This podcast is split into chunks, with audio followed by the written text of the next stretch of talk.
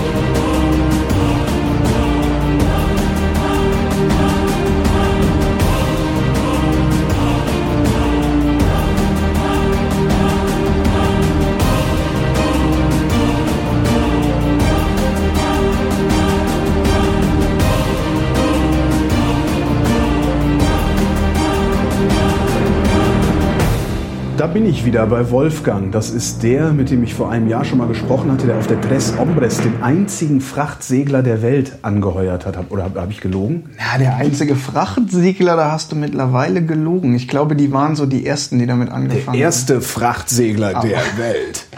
Sie sind, sie rühmen sich immer noch der einzige zu sein, der über den Atlantik fährt und mhm. der einzige zu sein, der keine Maschine an Bord hat. Was seit letzter Woche auch nicht mehr stimmt, weil sie jetzt einfach die gleiche Firma ein zweites Schiff in Dienst gestellt hat. Wie? Äh, ähm, das, das Schiff gibt es jetzt doppelt sozusagen? Ja, die haben äh, irgendwie vor geraumer Zeit einen zweiten Kahn erworben und an dem jetzt ganz lange rumrestauriert und jetzt seit letzter Woche fährt der auch. Auch mit dem Konzept keine Maschine. Das ist ja so ein bisschen deren. Ja. Ähm, was ich aber echt nicht verstehe, also du willst doch, um in einem Hafen ordentlich manövrieren zu können, willst du doch wenigstens einen kleinen Außenborder oder so einen Scheiß haben. Damit wir jetzt schon mittendrin in den Details. äh, ja, willst du haben. Äh, okay. Dazu, dazu, später mehr. Äh, da kann ich dir noch ganz viel zu erzählen. Ähm, ja, willst du eigentlich haben, haben sie aber nicht. Wo fangen wir denn an zu erzählen? Bei der Reise, ne? Also vielleicht dabei, dass ich auf den Tag genau vor einem Jahr dieses Haus verlassen habe, wo wir jetzt hier sitzen. Das ist der 5. Oktober 2014 gewesen. Genau. Ah, okay. Da habe ich mich in den Zug gesetzt und bin nach ähm, Den Helder gefahren in Holland. Ja. Und meine Reise begann. Also wir haben uns das letzte Mal irgendwie dann ein bisschen, schon ein bisschen länger her, als ein Jahr irgendwann im September oder so unterhalten. Da war mhm. ich auch gerade in meinen letzten Packen, ne? Reisevorbereitungen. Genau, wusste eigentlich noch nicht, was auf mich zukommt. Hast ähm, du, naja, du hattest schon, du hast eine Erwartung hattest du schon gehabt. Ist die erfüllt worden oder übertroffen oder enttäuscht? Oder anders gesagt, hast du gefunden, was du gesucht hast? Ja, habe ich, habe ich. Ja, ganz eindeutig ja. Ähm, es ist auch eine, eine, eine, ganz eigentlich eine relativ schwierige Sache. Da muss man schon, ähm, da kann man auch ganz viel zu sagen. Es gab ja nicht die eine Sache, die ich gesucht habe.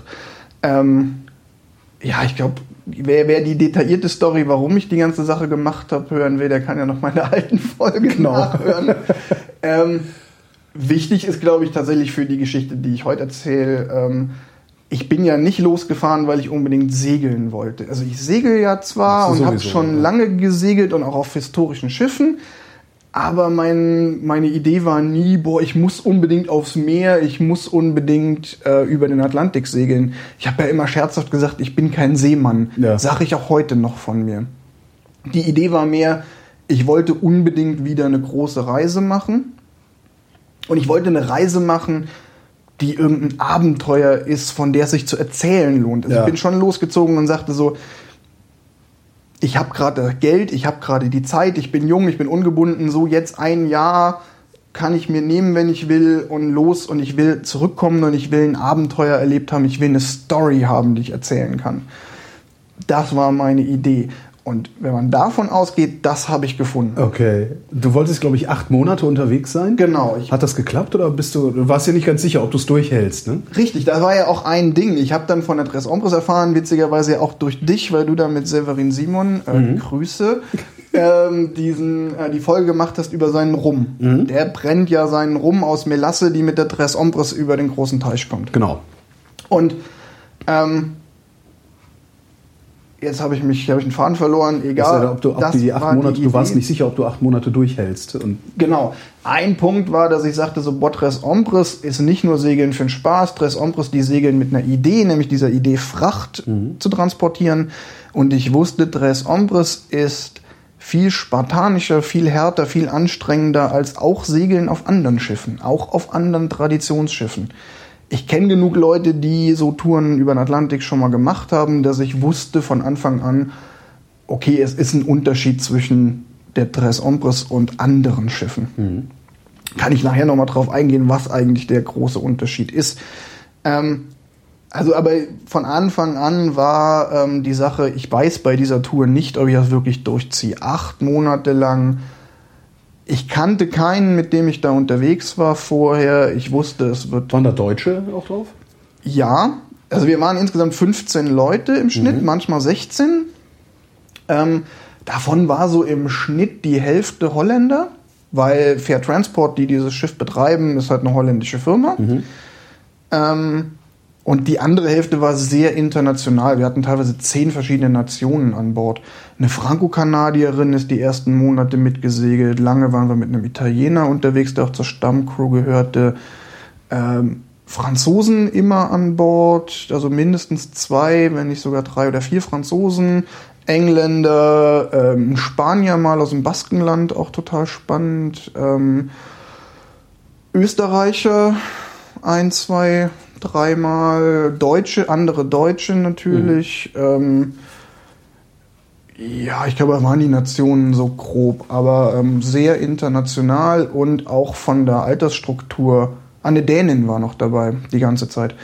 Äh, von der Altersstruktur her, von der jüngste war 17, der älteste 67, der da mitgefahren ist. Also die Fotos, die ich eben gesehen habe, äh, das sieht so anstrengend aus, dass ich das mit 47 schon nicht mehr machen wollen würde. Ja, diese Sache, dass wir immer wieder. Das Problem ist so ein bisschen, wer hat Zeit, so eine Tour zu machen? Wer hat acht Monate Zeit? Stu Ja. Studenten und Rentner. Ja. Und Privatiers. Und Privatiers. Dementsprechend war tatsächlich auch so der, die, die Struktur war so ein bisschen gemischt. Wir hatten relativ viele Studenten mit an Bord, die gesagt haben: so, oh, ich nehme mir mal ein Jahr frei und äh, gehe ein Jahr segeln.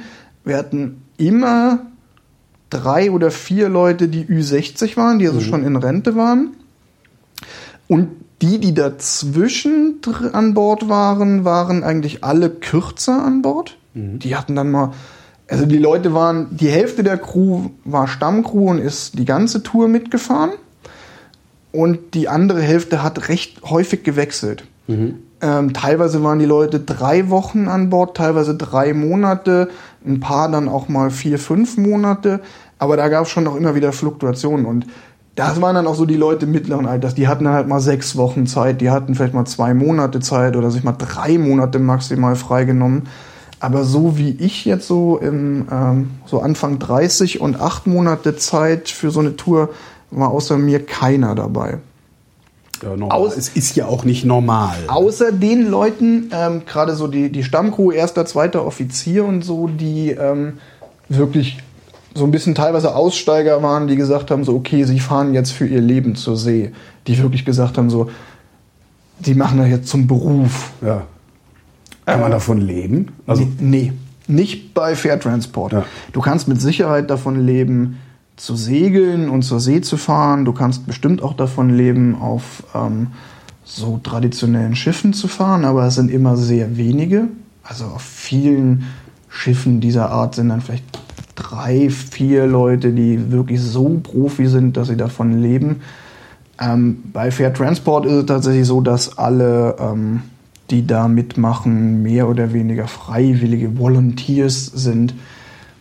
Die kriegen, die Stammcrew, die da mitgefahren ist, die haben alle so ein, ein Taschengeld bekommen. Ja. Das drehte sich so zwischen 10 und 15 Euro am Tag, die die da mitgefahren sind. Ich meine, dann kriegst du 300 Euro im Monat. gemessen daran, was du dafür bezahlt hast, damit fahren zu dürfen, ist das ziemlich wenig. ne? Ja, das ist aber auch noch ein ähm, ganz spannendes Thema. Also ich bin, ähm, da kann ich auch vielleicht schon mal vorwegnehmen, ich bin ja ähm, nicht als großer Fair Transport Fan von der Tour zurückgekommen. Oh. Ähm, und das ist ein Grund, liegt auch so ein bisschen darin. Ich höre da jetzt raus, weil du sagtest, äh, manche waren die ganze Zeit dabei. Du hast äh, die acht Monate durchgehalten. Genau, das war ja eigentlich deine Frage. Ähm, ich habe die acht Monate eigentlich durchgehalten. Mein großes Ziel war immer, mit zurückzukommen. Ich hatte sogar ursprünglich mal den Plan, sechs Monate zu fahren, weil irgendwie war so der Plan, ich habe Zeit, ich nehme mir ein halbes Jahr frei. Und dann habe ich festgestellt, Moment, wenn ich ein halbes Jahr mitsegel, fehlen mir noch zwei Monate, um die ganze Tour zu fahren. Und dann dachte ich mir so, ey komm, dann mach doch noch zwei Monate mehr frei. Am Ende war meinem Arbeitgeber auch egal, ob ich jetzt sechs Monate oder acht Monate weg bin. Ähm, und dann kannst du aber von A nach A fahren, also von Den Helder wieder zurück bis Den Helder. Und auch die Fracht komplett wieder mit zurückbringen. Das war mal der große Plan. Der ist dann ähm, aber irgendwann gescheitert, weil ähm, die Tres Ombres einfach den, den Fahrplan geändert hat. Da Mhm. haben die leider ähm, mehrfach gemacht. Ja, aber das ist halt nicht normal. Also wenn du so ein, ein Frachter bist und einer sagt, hier, du bist gerade in Portugal, kannst du nicht noch was laden, was schnell nach Indien muss? Oder wie Ja, auch immer man da jetzt... Ja, es ist auch im Grunde sagen die es auch immer. Eigentlich steht immer überall drin, ja, das Schiff fährt dahin, wo die Fracht hin muss. Und in dem Vertrag, den man da unterschreibt, steht auch, ähm, dass sich die Fahrtroute je nach Frachtbedingungen oder äh, auch auf Wetter, Grund von Wetterlage oder was auch immer ändern kann. Ähm, was bei mir krass war, war, oder auf meiner Route krass war, war, dass wir zwei richtig massive Änderungen in der Route hatten. Ähm, eigentlich war der Plan mal nach Brasilien zu fahren und dann hoch in die Karibik. Die Brasilien ist gestrichen worden, komplett aus dem Plan, weshalb wir dann später einfach direkt in die Karibik gefahren sind. Das hat mich jetzt nicht so tangiert. Mir war relativ egal, ob ich dann länger in der Karibik bin oder vorher noch nach Brasilien komme. Hat mich halt die legendäre Äquatorüberquerung gekostet. Oh, ah, okay. Mhm. Also eigentlich war mal die Idee auch nicht nur über den Atlantik zu fahren, Ja. sondern auch noch über den Äquator. Und da ist ja unter Seefahrern schon so ein mystisches Ding. Da gibt es eine Äquatortaufe. Ähm, der ja schon, wer mal über den Äquator gefahren ist, äh, ist so, kann man sich einen Haken hinterlassen. Ähm, war mir dann aber in dem Moment gar nicht so wichtig, äh, habe ich abgehakt und okay, ist halt nicht. Ähm, viel gravierender war für mich einfach die Tatsache, dass die die Rückkehr ähm, gute drei Wochen nach hinten verschoben haben, weil das für mich eben bedeutete, dass ich nicht mehr bis komplett zurückfahren kann.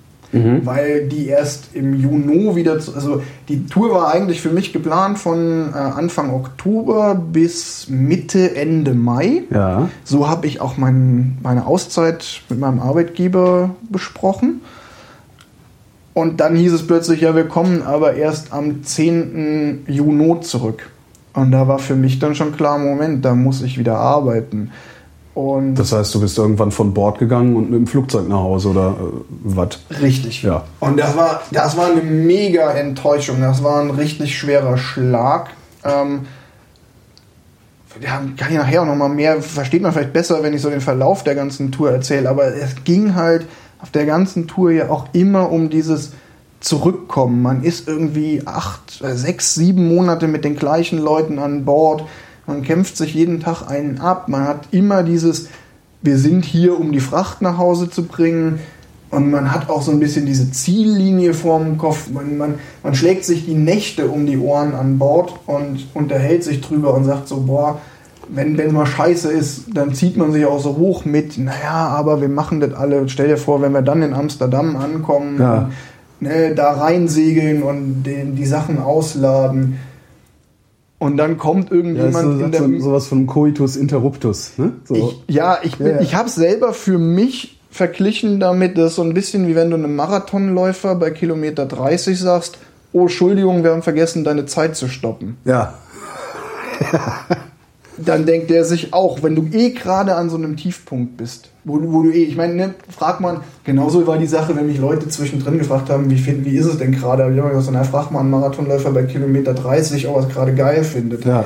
Die wenigsten Läufer, behaupte ich mal, werden bei Kilometer 30 sagen, jawohl, total cool gerade, sondern die meisten sind dann eher am Kotzen und sagen, äh, scheiße. Der Runners High kommt dann ja, wenn man durchs Ziel ist. ja. Ähm, War das vom ersten Tag an so? Dass es also so, so heftig anstrengend war, dass es äh, unter objektiven Gesichtspunkten eigentlich keinen Spaß hat machen können? Also von Anfang an Kilometer 30? Naja, vielleicht fange ich mal ähm, tatsächlich vorne an Okay. zu erzählen. Also ich bin an diesem besagten 5.10. habe ich hier meine Zelte komplett abgebrochen. Ich hatte meinen ganzen Kram, ich hatte meine Wohnung untervermietet, habe mir mein, meine Tasche aufgeschnallt und hatte tatsächlich nur quasi einen großen Rucksack dabei. Mehr hatte ich nicht mehr. Ähm, einen großen Rucksack, meine Kameraausrüstung, das war's. Ähm, bin losgefahren, bin dann in Den Helder angekommen, ähm, wo das Schiff noch auf der Werft lag und war halt irgendwie dann. Es war schon krass. Ähm, ich muss auch sagen, dass es eigentlich krasser war, als ich es bisher, wenn ich so von zu Hause weg bin, erlebt habe. Also war jetzt auch nicht das erste Mal, dass ich für Monate ähm, zu Hause weg war, aber es war halt irgendwie klar, ich bin jetzt in so einer ganz anderen Welt. Ich bin da halt hingekommen nach Den Helder. Da war so eine 30-köpfige Werkmannschaft auf der Werft am Arbeiten. Ähm, hab dann da erstmal fünf Tage oder vier Tage noch auf der Werft mitgeholfen, weil dieses Schiff auch noch komplett, ähm, da waren noch Löcher im Deck, weil noch ganze Decksplanken raus waren, die. Ankerwinch waren nicht montiert, die Galley, also die Kombüse, Ja. äh, war noch komplett zerlegt.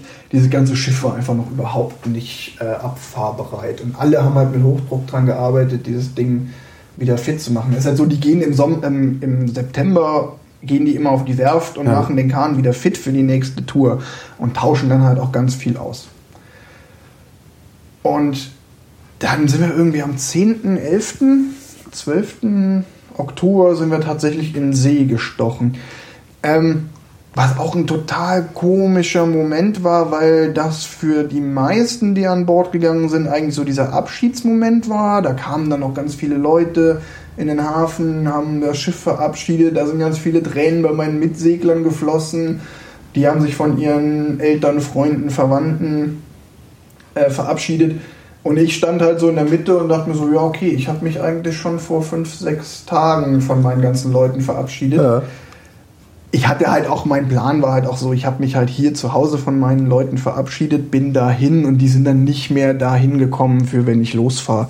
Da hatte meine, meine Familie gar nicht so Lust drauf, jetzt heulend am Kai zu stehen, Ja. wenn ich raussegel und ich hatte da auch nicht so Bock drauf.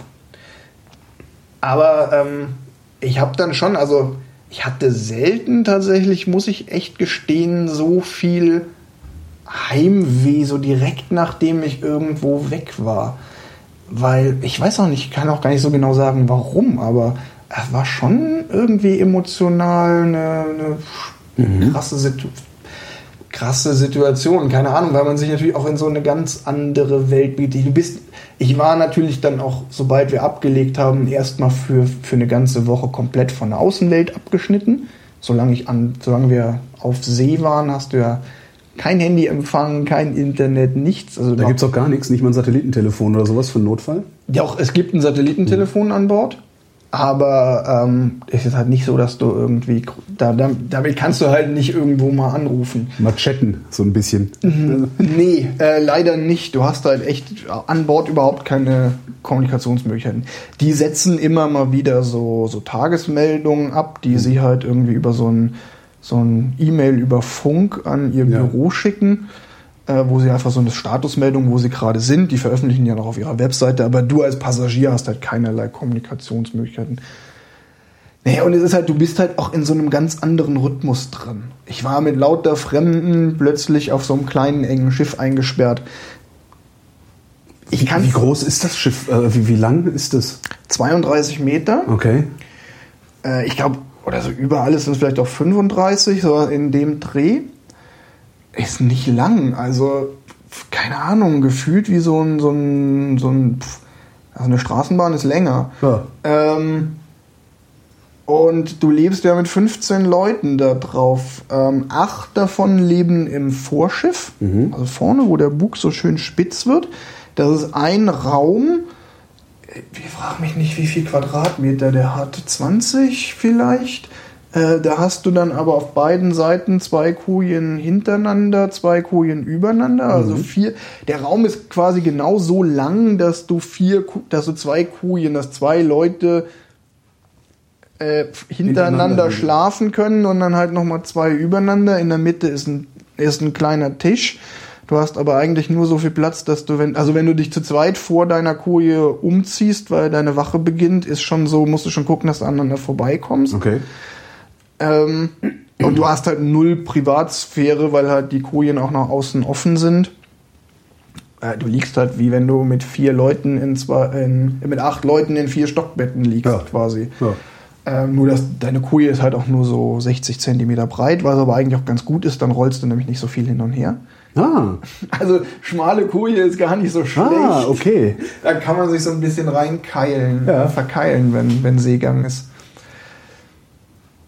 Ja, also keine Ahnung, mir sind die ersten Tage durchaus schwer gefallen. Du musst in diesen Rhythmus reinkommen.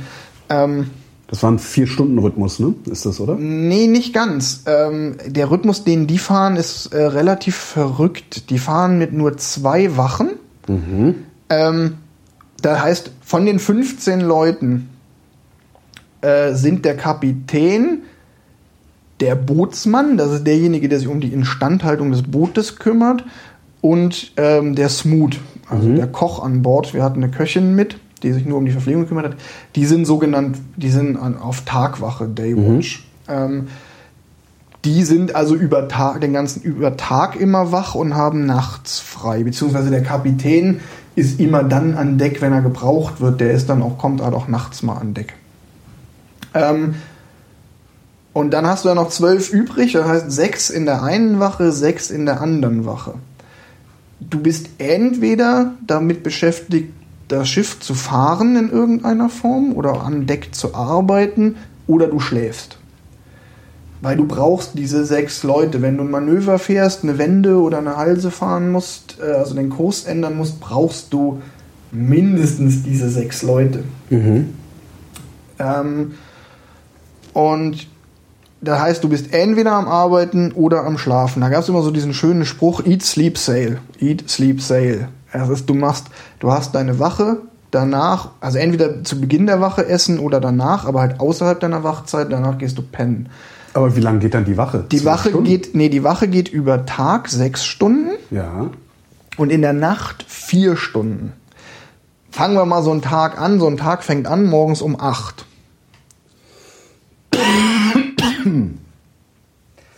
Das heißt, ich stehe um, um Viertel nach sieben werde ich geweckt, um halb acht ist Frühstück, ich frühstücke, um acht Uhr gehe ich zum Wachwechsel, Ja. fange meine Wache an. Das heißt, dann muss ich von 8 bis 14 Uhr sechs Stunden lang Wache gehen. Das heißt, einer muss steuern, du musst die Segel neu einstellen. Ähm, wir haben oft auch noch Instandhaltung gemacht mitten auf See, also irgendwelche Reparaturen. Es ist immer irgendwas Ja. zu tun. Wenn nichts zu tun ist, hilfst du in der Kombüse und schälst Kartoffeln, blöd gesagt. Also einfach mal äh, die Sonne auf den Kopf scheinen lassen, geht da gar nicht. Ja, ja, Später. Gutes Thema. Okay. Notierst dir. Ähm, um 14 Uhr ist wieder Wachwechsel. Das heißt, meine Wache endet, die andere Wache kommt, man trifft sich so hinten auf, auf dem Achterschiff, wo Steuer ist. Es gibt eine ganz kurze Übergabe. Die Wache, die Dienst hatte, sagt hier, keine Ahnung, der Wind hat sich gedreht, wir haben den Kurs geändert, bla bla. Okay, äh, good watch, good night, man verabschiedet sich. Ähm, Sprache an Bord ist übrigens Englisch, deshalb werfe ich immer Okay, die englischen ja. Begriffe ein. Ähm, dann gehe ich zum Mittagessen. Die Ja. anderen haben vorher schon vor dem Wachwechsel gegessen. Äh, heißt, um halb drei gehe ich in die Koje. Bis wieder um acht habe ich also sechs Stunden Zeit zu pennen. Also 8 Uhr abends jetzt. 8 Uhr abends wieder. Ähm, ich kann in der Zeit natürlich auch was anderes machen, aber glaub mir, du bist K.O., du, du pennst. Also ich habe nur ganz selten, man, vielleicht bleibt man dann noch mal irgendwie eine halbe Stunde, eine Dreiviertelstunde wach, weil es eh Mittag und genießt dann vielleicht noch die Aussicht, aber eigentlich bist du K.O. Stehst halt wieder um halb acht auf, gehst zum Abendessen, 8 Uhr Wachwechsel, wache dann bis Mitternacht, 12 Uhr. Um 12 Uhr wieder Wachwechsel, diesmal ohne Essen, gehst also gleich pennen, kannst schlafen bis 4 Uhr Boah. morgens. Also Okay. halb vier wieder aus der Koje raus, anziehen, an Deck, 4 Uhr Wachwechsel, Wache bis 8 Uhr morgens. Ja, Die sogenannte Hundewache. Ja, weil, weil. Die, die letzten beißen die Hunde. Okay. Äh, weil du hundemüde bist. Ich habe keine Ahnung. Ähm, und dann beginnt der Rhythmus von neuem. Ja. Dann, hast du, dann hast du den Vormittag frei und machst dann am nächsten Tag die Nachmittagsschicht. Das heißt auch, dein Tag-Nacht-Rhythmus wechselt immer. Du hast immer eine Schicht über Tag und entweder zwei oder eine in der Nacht. Da gewöhnt man sich auch nicht dran, oder? Doch, aber es dauert jedes, also für mich hat es jedes Mal gute drei Tage gedauert, bis ich drin war. Irgendwann bist du drin im Wie Rhythmus. jedes Mal. Ich dachte, das wäre immer so. Ja, jedes Mal, wenn wir losgefahren sind. Ach so, klar, du liegst ja dann irgendwann in einem Hafen auch Genau. ein paar Tage. Oder Genau. Ja. Also das wird vielleicht gleich noch ein bisschen Ja. klarer. Wir sind ja immer eine Etappe gefahren und waren dann immer ein paar Tage im Hafen, Mhm. Haben da Frachtangelegenheiten geregelt oder sonstige Sachen gemacht und sind dann wieder weiter. Das heißt, dieser und jedes Mal, wenn wir in den See gestochen sind, war es halt jedes Mal dieses neue Gewöhnen an den Wachrhythmus. Dieses, und auch dieses neue Gewöhnen an Seegang und äh, ich würde sterben, glaube ich. Das ist. Es ist, es ist mega anstrengend. Es ist, ich bin jedes Mal, im Grunde nach der ersten Nacht war ich richtig, richtig platt. Weil du auch dann noch, du, du beginnst auch noch, wenn du ablegst, dieses Ablegemanöver ist erstmal noch ein All-Hands-Manöver. Das heißt, das sind alle an Deck, auch die Freiwache. Das heißt, wenn du morgens um 8 Uhr ablegst, bist du erstmal noch, bis du richtig aus dem Hafen raus bist und alle Segel gesetzt sind und du frei von Land wieder bist, dass du sagst, jetzt fährt der Kahn sicher, jetzt kann nicht mehr viel passieren, ist dann schon fast zwölf. Das heißt, die eine Wache macht immer eine Doppelschicht. Scheiße. Ja. Oder wenn du halt um mittags um zwei losfährst, dann machst du halt, ähm, dann muss eine Wache bis 12 Uhr erstmal durcharbeiten. Ich kann dir auch witzigerweise nicht sagen, äh, für, also für mich war es auch immer so, dass ich nicht sagen konnte, die kurze Nacht mit nur einer Wache wäre angenehmer gewesen als die, die lange Nacht mit zwei Wachen. Ähm, weil es ist total be- bekloppt. ist auch echt, glaube ich, schwer, sich das so vor das Auge zu führen. Wenn man halt so mitten in der Nacht ähm, eine Wache hat, also von 12 bis 4 Uhr morgens, kann man zwar schön nach dem Abendessen schlafen gehen und kann dann auch wieder in den Morgen reinschlafen, aber die Nacht ist so ein bisschen zerrissen und man hat immer nur diese eigentlich ja maximal dreieinhalb Stunden Ja. Schlaf. Weil du musst ja auch noch Ja, essen. ja. Abendessen und Frühstück musst du ja von der Schlafenszeit abziehen. Ekelhaft. Wenn du aber die, die lange Wach, die Nacht hast mit den zwei Nächten, dann kommst du aus einer sechs Stunden Schlafphase Ja. in die erste Nachtwache und aus der zweiten, da bist du dann zwar am Ende kaputt, morgens um acht, aber aus der zweiten Wache gehst du dann auch wieder in eine sechs Stunden. Schlafphase und man glaubt es nicht, wie geil es sein kann, wenn man sechs Stunden schlafen darf. Also da habe ich auch tatsächlich häufiger dann mal gemacht, dass ich auch morgens gesagt habe, okay, 8 Uhr, ich vergiss Frühstück, ich gehe sofort pennen, weil ich bin gerade so Ja. platt. Äh, wenn du dann gefrühstückt hast, dann hast du wieder, dann hast du wieder Zucker-Intus, dann bist ist dein Kreislauf wieder hoch, dann ähm, schläfst du auch schon nicht mehr so gut ein. Äh, und dann war halt so, oh geil, sechs Stunden schlafen, jawoll. Ähm, ja, also auch diese Eingewöhnung äh, war unglaublich schwierig. Dann sind wir ja ähm, tatsächlich, um mal so ein bisschen zur Route zu kommen, ja. äh, auf dem Weg Hel- Den Helder von danach? den Helder in den Niederlanden. Äh, auf dem Weg in die Karibik liegt ja nichts näher als erstmal nach Die Norwegen zu Norwegen. fahren. Ja, die Kanarischen Inseln, Norwegen. Norwegen. Wir Norwegen? erstmal nach Stavanger gefahren. Gott, da ist ja auch noch schlimmes Wetter. Im Mitte Oktober einmal über die Nordsee. Wir hatten mega geiles Wetter. Wir hatten nur angenehmen Wind, ruhige See, auch strahlend klarer Himmel. Bitter, bitter kalt in den Ja. Nächten. Ich habe selten so gefroren. Ich hatte ähm, alles an, was ich besitze. Und du stehst halt in den Nachtwachen äh, an Deck und wenn der Kahn läuft und auf Kurs ist, machst du nicht viel. Ja. die Segel sind gesetzt, in der Nacht machst du keine Arbeiten am Schiff. Also, und selbst wenn dann der Kurs mal zu ändern ist, dann bist du eine halbe Stunde am Rödeln und musst dann auch echt gut arbeiten und anstrengend an den Seilen ziehen. Aber dann hast du auch mal wieder zwei Stunden, in denen du eigentlich mehr oder weniger nur rumstehst. Mhm. Und es ist kalt und du hast, bewegst dich nicht und Es du ist bist dunkel. müde Eigentlich will man doch die ganze Zeit heulen, oder? und du hast äh, nichts gegessen, weil, ähm, also klar, du kannst dann auch mal nachts dir noch irgendwie ähm, was zu essen organisieren, aber ähm, naja, ideale Bedingungen, um dir richtig den Arsch abzufrieren. ja. Dafür aber eine mega geile Sache. So Nachtwachen sind auch total schön, weil du einen mega Sternenhimmel hast. Du hast diese unendliche Ruhe, obwohl es ja eigentlich nie leise ist, weil du immer Knirscht wahrscheinlich die ganze Zeit irgendwie. ja, und du hast immer Wellen und Ja, immer, ja. immer, immer Windgeräusch. Eigentlich ist es nie ruhig, aber trotzdem empfindest du es als die unglaubliche Ruhe, wenn das Wetter ruhig ist. Ähm, unglaublich krasser Anblick über die Nordsee zu fahren und diese ähm, Ölfelder zu sehen mit den Ölbohrplattformen, die Ah. nachts hell erleuchtet sind wie Städte mitten auf dem Wasser. Ähm, Habe ich also in, in total schöner Erinnerung, auch wenn ich noch genau weiß, dass ich mir unglaublich den Arsch abgefroren Was, habe. was habt ihr in Stavanger geladen? Wie- Der, die Idee war, ähm, nach Stavanger äh, organisch, also biologische ähm, Kürbisse zu liefern. Ja. Wir hatten 750 Kilo Hokkaido-Kürbis an Bord. Das sind irgendwie vier oder fünf Paletten voll, die eigentlich in Norwegen hätten verkauft werden sollen, was dann aber ganz grandios nicht geklappt hat, äh, weil sich die Jungs von Trent Moment, die Idee war, ihr fahrt nach Norwegen und baut im Hafen euren Bauchladen auf und verkauft dann da Kürbisse oder wie? Ich muss sagen, ich glaube, ja, diese Okay. Idee hatte, hatten die Fair Transport Leute. Ich habe das nie so richtig begriffen. Ähm, ich habe auch mehrfach den Kopf geschüttelt, weil natürlich auch daran gescheitert ist, dass die am Ende einfach aus Norwegen ist ja auch nicht so ganz einfach mit Einfuhrbestimmungen und gerade Lebensmitteln.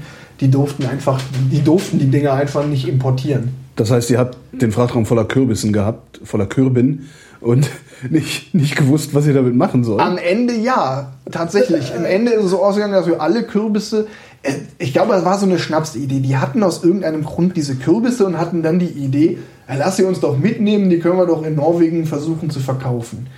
Naja, und dieser Plan, wenn der halt genau so durchdacht ist wie dieser eine Satz, der ist halt grandios gescheitert. Ja. Weshalb wir äh, bis in die Karibik, bis fast so Mitte der Karibik, bis wir auf Tobago waren, Kürbisse hatten und es dauernd Kürbis zu essen gab. Naja, es könnte schlimmer sein. Es könnte besser sein. Aber es könnte schlimmer sein. Ja, Ende vom Lied war, dass ähm, die Kürbisse, die uns nicht äh, irgendwie angefault sind, was jetzt gar nicht so viele waren unterwegs, die haben sich ganz gut gehalten, äh, haben wir tatsächlich dann alle am Ende selbst gegessen.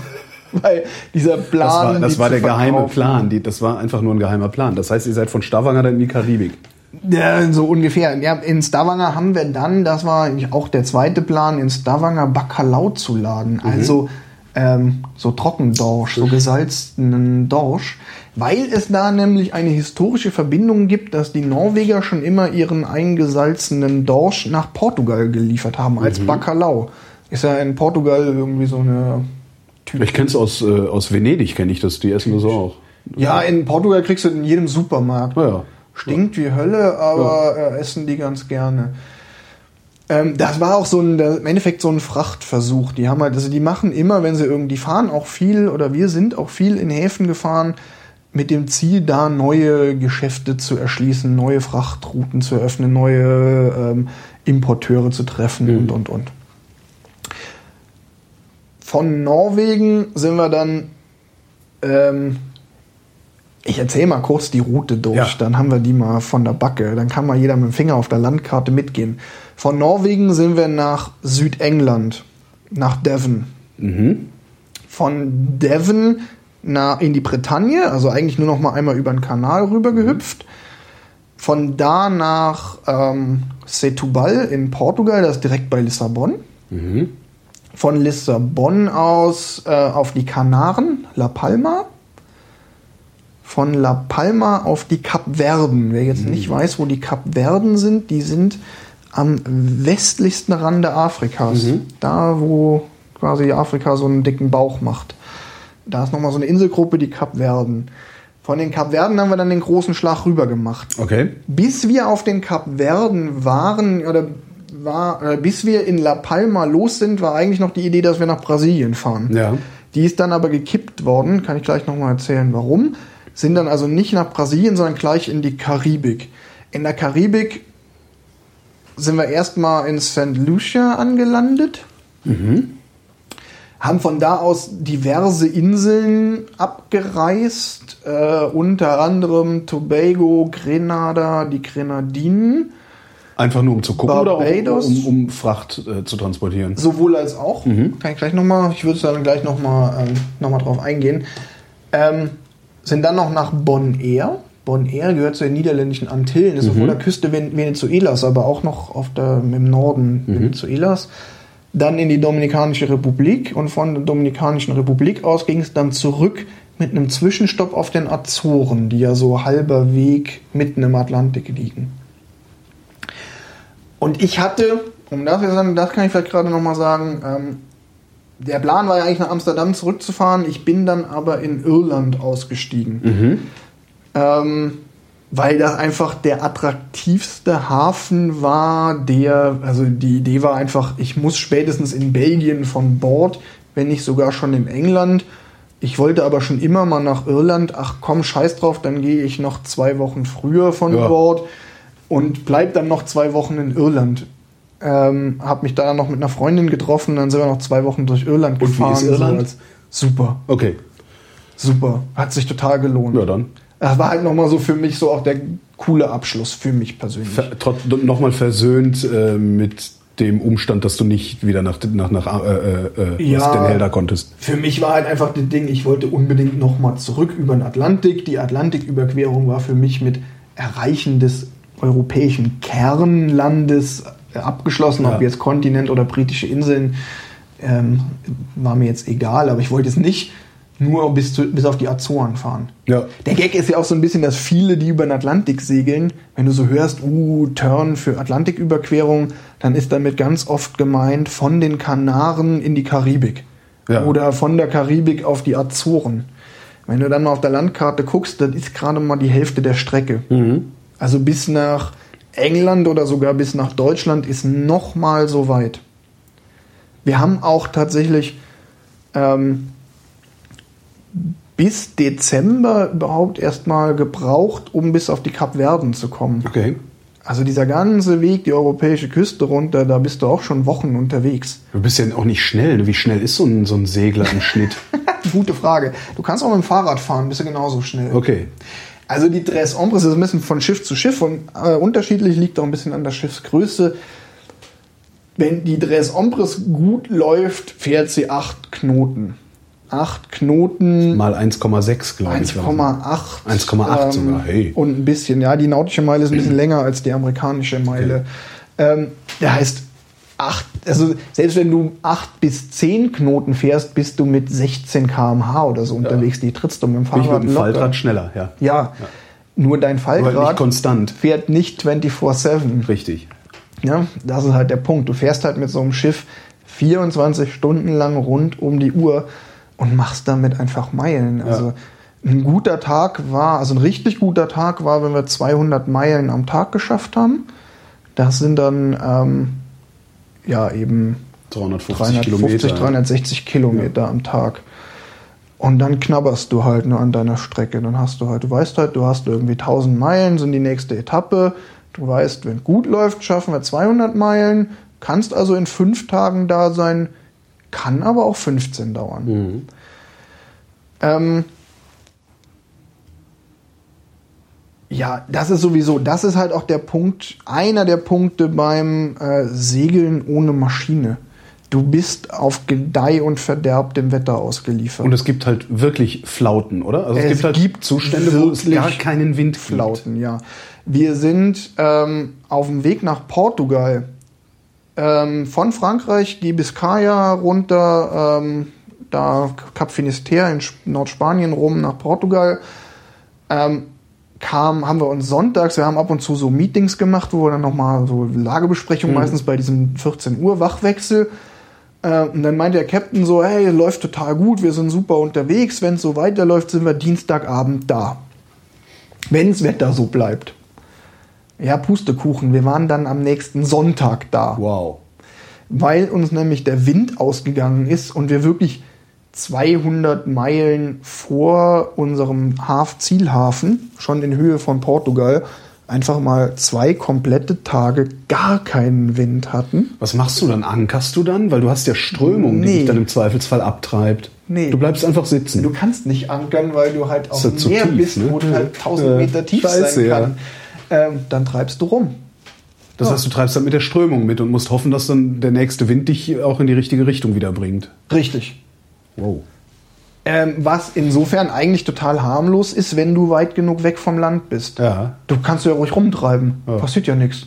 Was soll denn passieren? Also wenn du im Umkreis von 500 Kilometern kein Land hast, da kannst du Wochen treiben, bis, äh, bis es gefährlich wird. ja.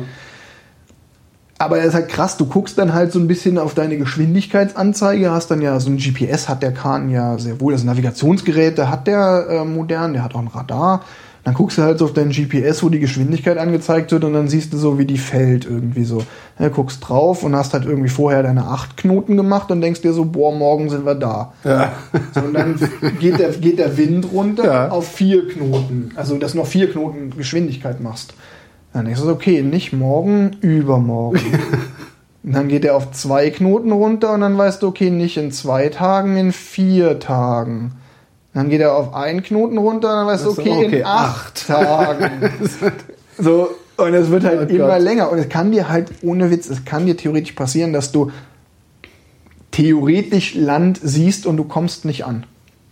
Da wird man doch verrückt. Ich habe, du wirst, das ist, das ist, das ist Horror. Das ist, äh, das ist pure Folter. Ich habe immer, ich habe irgendwann mal den schönen äh, Spruch gebracht, äh, fast, wenn irgendjemand sagte, oh, wir sind fast da, habe ich immer gesagt, ja, du weißt ja, fast da sein ist so wie fast im Lotto gewinnen. Ja, genau. Klingt gut, hast aber überhaupt nichts von. Weil es kann wirklich einfach dann noch mal zwei Tage länger dauern und du steckst nicht drin. Du hast zwar einen Wetterbericht, ja, aber ja, der kann halt auch mal falsch liegen oder der kann halt auch vor allen Dingen mal so falsch liegen, dass du einfach noch mal zwei Tage länger brauchst. Du hast eben zwei Seglerbegriffe benutzt, Wände und Halse. Kannst du mir mal erklären, was das ist? Ja, Wände und Halse, ähm, beides ist eigentlich, du drehst das Schiff um. Du hast ja immer eine Windrichtung. Ja. Ähm, und auf dem Schiff denkst du immer in Relation zum Wind, der gerade kommt. Du kannst ganz grob gesagt, stell dir so einen, ein Dreiviertel Kuchen vor oder einen Kuchen, wo so ein Viertel rausgeschnitten ist. Es ist tatsächlich bei dem Schiff, mit dem ich gefahren bin, deutlich mehr als ein Viertel Kuchen. In dieses ausgeschnittene Teil, wenn da, da kommt der Wind her und da kannst du nicht hinfahren. Du kannst nur so einen bestimmten Winkel an den ja. Wind ran. Ja. Das ist dann dieses Hoch am Wind fahren. Aha. So, jetzt hast du zwei Möglichkeiten, dein Schiff umzudrehen, wenn du in die andere Richtung fahren willst. Du kannst entweder mit dem Bug durch den Wind fahren. Ja. Das heißt, du drehst so rum, dass irgendwann mal der Wind von vorne kommt und er kommt erst von links, du drehst, drehst, dann kommt er genau von vorne und dann kommt er irgendwann von rechts. Ja. Das ist eine Wende und eine Halse ist einfach, wenn du in die andere Richtung drehst. Wenn du zum Beispiel sowieso den Wind schon eher von hinten hast und du hast deine Segel sind alle auf Backbord, also auf der linken Seite. Und du willst jetzt aber in eine Richtung fahren, wo die Segel dann, wo der Wind dann erst ganz von hinten kommt und dann von der anderen Seite, dann müssen ja auch die Segel wieder alle rüber. Ja. Das ist dann eine Halse. Okay. Es ist beides einfach nur eine Richtungs-, ein Manöver, weil man zur Richtungsänderung fährt. Äh, der detaillierte Unterschied ist jetzt, glaube ich, Ja, ich wollte eher sowieso irgendwann auch mal segeln lernen, dann werde ich wahrscheinlich auch das lernen und nie wieder fragen. richtig. Ja. Äh, welche, welche Etappe davon war, war die schönste? Kann man das überhaupt sagen? Wenn es eigentlich alles scheiße anstrengend war. Äh, kann ich sagen, tatsächlich. Am schönsten und am besten war definitiv die Etappe von der Dominikanischen Republik zurück auf die Azoren. Ähm, die hatte nochmal, da, da haben wir 24, das war die längste Etappe. Ja. Wir waren 24 Tage auf See. Also drei Wochen lang, also mehr als drei Wochen lang kein Land gesehen. Ähm, Wie erträgt man das? Wird man dann irgendwann nervös? Nee. Nee? Gar nicht. Es ist der Wahnsinn. Ich habe mir vorher auch, obwohl ich ja schon mal, also wenn ich bisher gesegelt bin, dann habe ich mal einen Tag lang vielleicht kein, kein Land gesehen. Also eigentlich immer abends wieder schön im Hafen oder vor Anker.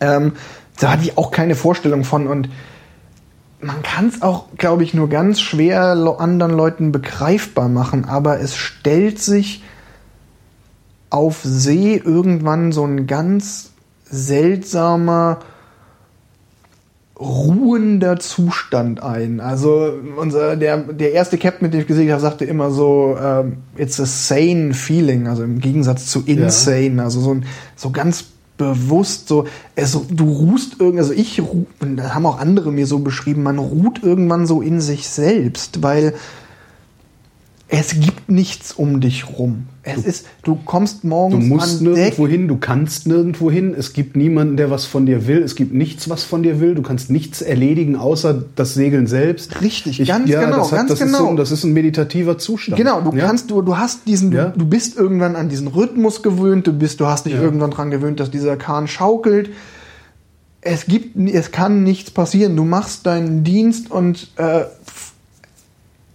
ja, und die Tatsache, dass du kein Land siehst, ist tatsächlich sogar eher angenehm. Es ist zumindest viel, viel angenehm, weil es ist im Endeffekt ist es völlig egal, ob das nächste Land 20 Meilen weg ist, 200 oder 2000. Du siehst es nicht. Ja. Ab 20 Meilen siehst du die Küste nicht mehr, grob gesagt. Wenn da jetzt kein Riesenvulkan ist oder so. Ähm, oder der verschwindet meistens eh im Dunst. Ähm, und also viel, viel schlimmer wäre es oder sind dann so die Tage, wo du halt wirklich schon Land in Reichweite hast, aber du kommst noch nicht hin. Das hatten wir ganz oft tatsächlich auch. Auch schon auf der ersten Etappe nach Norwegen. Wir sind irgendwie, du machst deine Wache und du siehst diese Halbinsel vor dir, wo schon Land ist und du weißt, hinter der Halbinsel ist Stavanger und da ist so ein Windpark, der blinkt die ganze Nacht und du fährst irgendwie vier Stunden lang auf diesen Windpark zu und dann gehst du deine vier Stunden pennen, kommst raus und dann ist immer noch dieser Windpark da. Dann machst du deine sechs Stunden Wache und dann verschiebt sich der Windpark so ein bisschen nach hinten und du gehst pennen. In der Zwischenzeit dreht der Wind und die müssen irgendwie kreuzen, also wieder den Kurs ändern und dann ist der Windpark schon wieder vor dir. Und eigentlich willst du, denkst du dir so, boah, ich will jetzt langsam mal Das ist ein bisschen wie ankommen. beim Joggen. Da kommen die Sachen auch viel zu langsam nahe, finde ich. Ja, also dieses, also Land und Ziel in Reichweite haben ist viel nervig. Wenn, wenn du auf dem, mitten auf dem Ozean bist, dann ist, ist halt alles, ist halt nichts da, dann ist auch nichts schlimm. Und tatsächlich ist ja auch der Gag so ein bisschen, ähm, wenn du auf, dem, auf, dem, auf hoher See kann auch nicht viel passieren. Ähm, also natürlich hast du dieses Ding mit, wenn dann was passieren würde, dann kriegst du auch keine Hilfe, weil wo soll denn eine herkommen? Aber gefährlich ist für so ein Segelschiff eigentlich oder generell für ein Schiff eigentlich die Küstennähe. Ach so, ja, ich dachte Feuer. Also das Ja, Feuer, das Einzige, was ja, an Bord ist An Bord, Feuer ja. tatsächlich die größte Gefahr, ist viel, viel gefährlicher als ein Leck. Äh, weil ein Leck ist nur dann schlimm, wenn du nicht mehr genug Wasser rauspumpen kannst. Ähm, also immer so, wie lang, wie lang schwimmt ein Schiff? Na, solange du schneller rauspumpen kannst, als es reinläuft. Ähm, nee, aber die Küstennähe, du, auf Grund laufen ist Ja. die Gefahr für ein Schiff, auf ein Riff laufen, auf Ja. eine Klippe. So, wenn aber kein Land da ist, deshalb ist dann auch eine Flaute egal. Dann Mhm. treibst du halt rum, ja, und dann versetzt die dich 100 Meilen. Ja, dann musst du die halt wieder zurückfahren, wenn wieder Wind kommt. Ähm, diese Etappe von der Dominikanischen Republik auf die Azoren, die hatte in diesen drei Wochen nochmal alles, was die ganze Reise davor hatte. Wir sind barfuß in tropischer Hitze gestartet.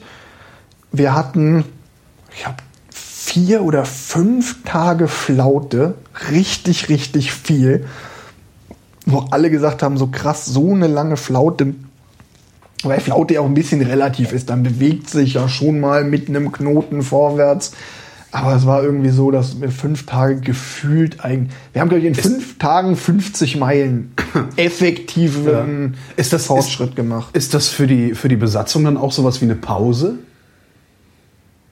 Oder bleibt Ja. Mm. die Arbeit ähnlich hart, anstrengend? Ähm, Es kann eine Pause sein, es kann aber auch ähm, nervig sein, weil du auch dann versuchst du natürlich, wenn immer wenn ein bisschen Wind da ist, die Segel wieder hochzuziehen. Wenn dann wieder der Wind zu schwach wird, musst du die Segel wieder runternehmen, weil wenn die, äh, wenn die äh, nur durch die Schiffsbewegung hin und her schlagen, ist es nicht gut fürs Material. Ah, okay. Weil die dann anfangen zu schlagen. Ja. Wenn Wind drin ist, sind die ja, stehen die stehen die Ja. stabil. Wenn die dann aber anfangen zu schlagen, dann ähm, fangen die an zu scheuern, dann gehen die kaputt Mhm. einfach. Deshalb musst du bei zu wenig Wind dann auch wieder die Segel runternehmen. Also es kann auch nervig sein, weil du auch dann in der Wache irgendwie dreimal Segel hoch und wieder runter. Ähm, und das ist halt auch, das ist halt einfach super viel Arbeit. Es kann aber auch sein, wenn eh überhaupt kein Wind ist, dass du gar nichts machst. Es ist aber, es ist aber nervig, weil der Kahn, also dann, dann fängt schon alles an, irgendwie da in der Takelage hin und her zu baumeln und zu schlagen und äh, tatsächlich auch, dann wird es auch tatsächlich laut wieder an Deck, weil dann diese, diese, dieses Segelschlagen du Ja. dann so hast. Äh, was man vielleicht auch so aus, dem, aus so einer Geräuschkulisse kennt. ja, das kennt man auch aus dem Hafen, wenn so kleinere Boote äh, da liegen, selbst Ja. mit eingeholten Segeln, das macht halt immer Klimper, die Klingen, Klonken. Genau, ist halt nervig. Ja. ähm, ja, und dann hatten wir auf dieser Etappe dann aber auch, ähm, wir mussten dann irgend, also irgendwann kamen wir wieder in Gebiete, wo dann Wind ist, wo dann die, die großen Tiefdruckgebiete über den Atlantik ziehen, weil man vielleicht auch so aus dem Wetterbericht Mhm. kommt, wo dann klar war, jetzt haben wir wieder Wind, aber dann wurde es auch kontinuierlich kälter. Also wir haben echt so jeden Tag, wir haben auch immer Wetterberichte gemacht und Wassertemperatur gemessen, konntest wirklich so gucken, wie wir sind losgefahren bei irgendwie 28 Grad Wassertemperatur und es fiel dann so auf 25, 22, 20, 18, f- irgendwann so Richtung 15 und 13 Grad dann gegen Ende. Also wurde dann schon echt kalt. Ja. Dann hast du auch angefangen, irgendwann hast du wieder die lange, langen Klamotten ausgepackt.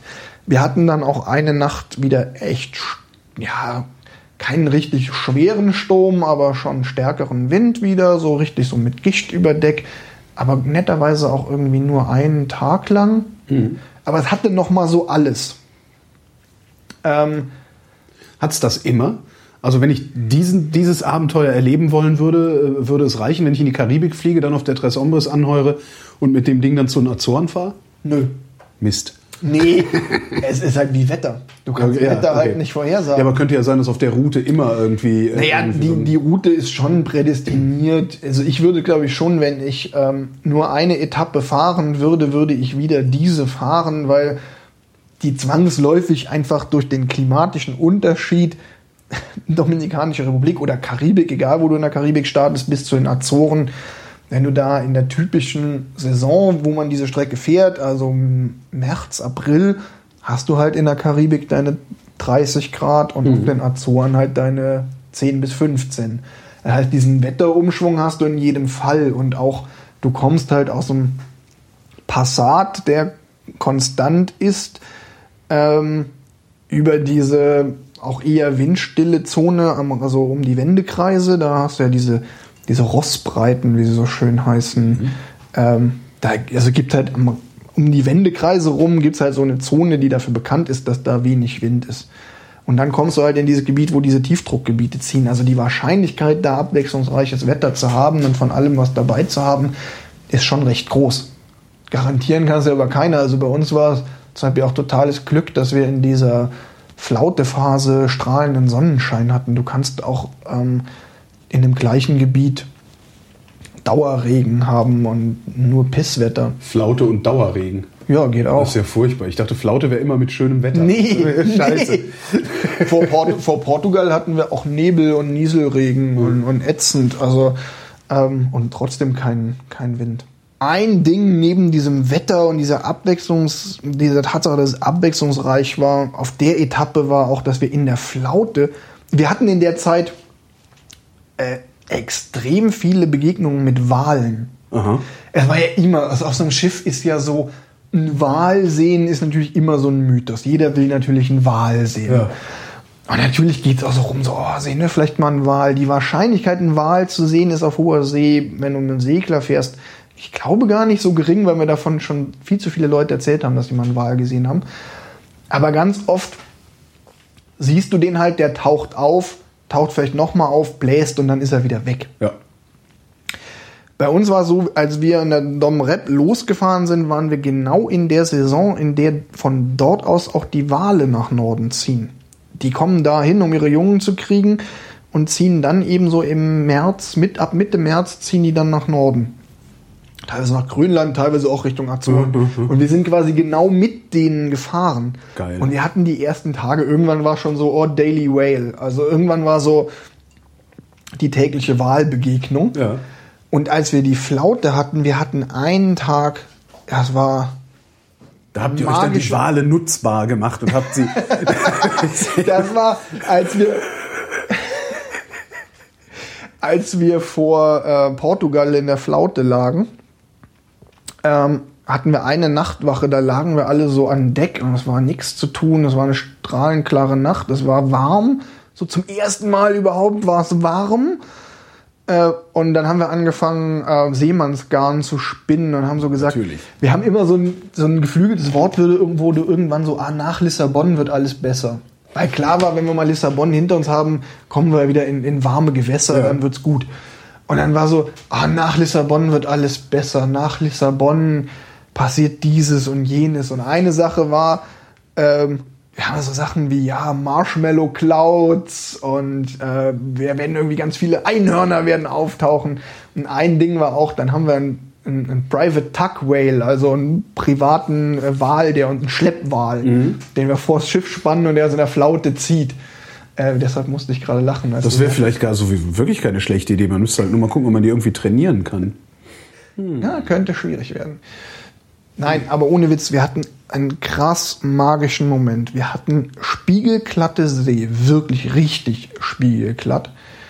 Ähm, und dann tauchten zu Beginn, wir hatten die Morgenwache ab 8 Uhr und zu Beginn unserer Wache tauchten zwei, später drei Zwergwale auf.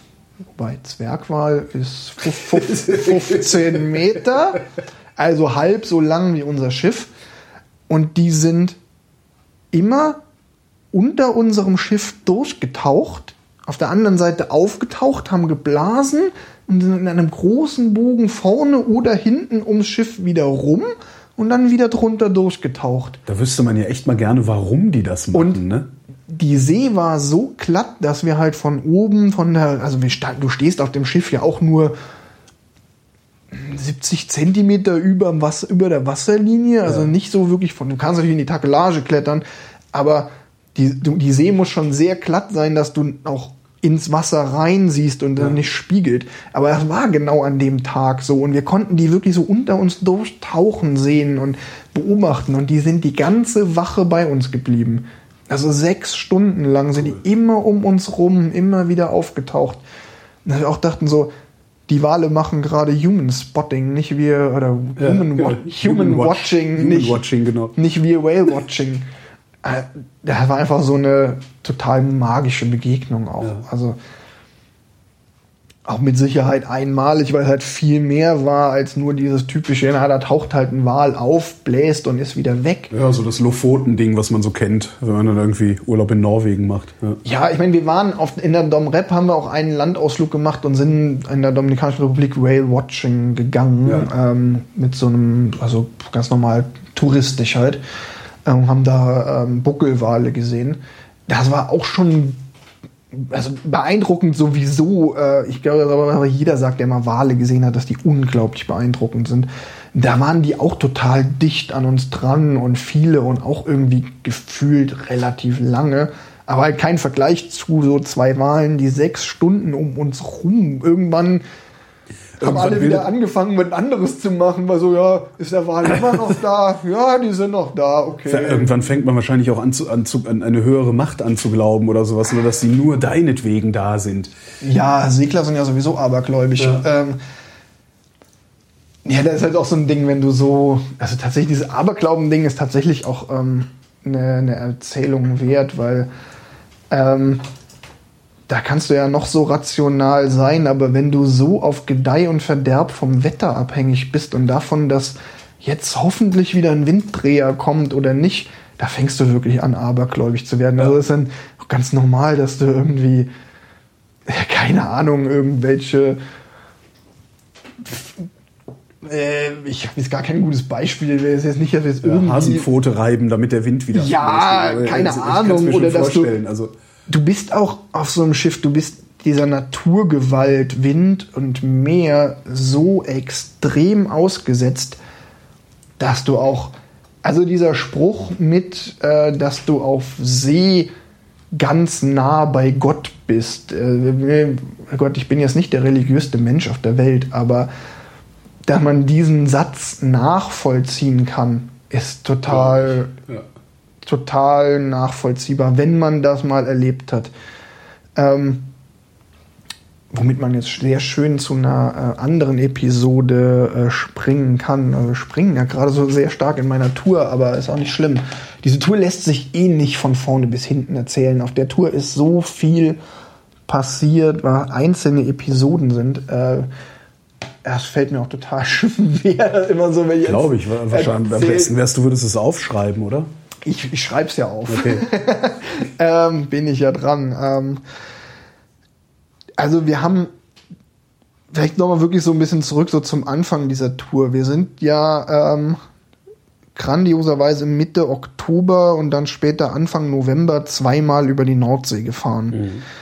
Ähm, bei wirklich kaltem Wetter und diese ganze Etappe Europa war mit Sicherheit das anstrengendste und krasseste, was ich in meinem Leben gemacht habe.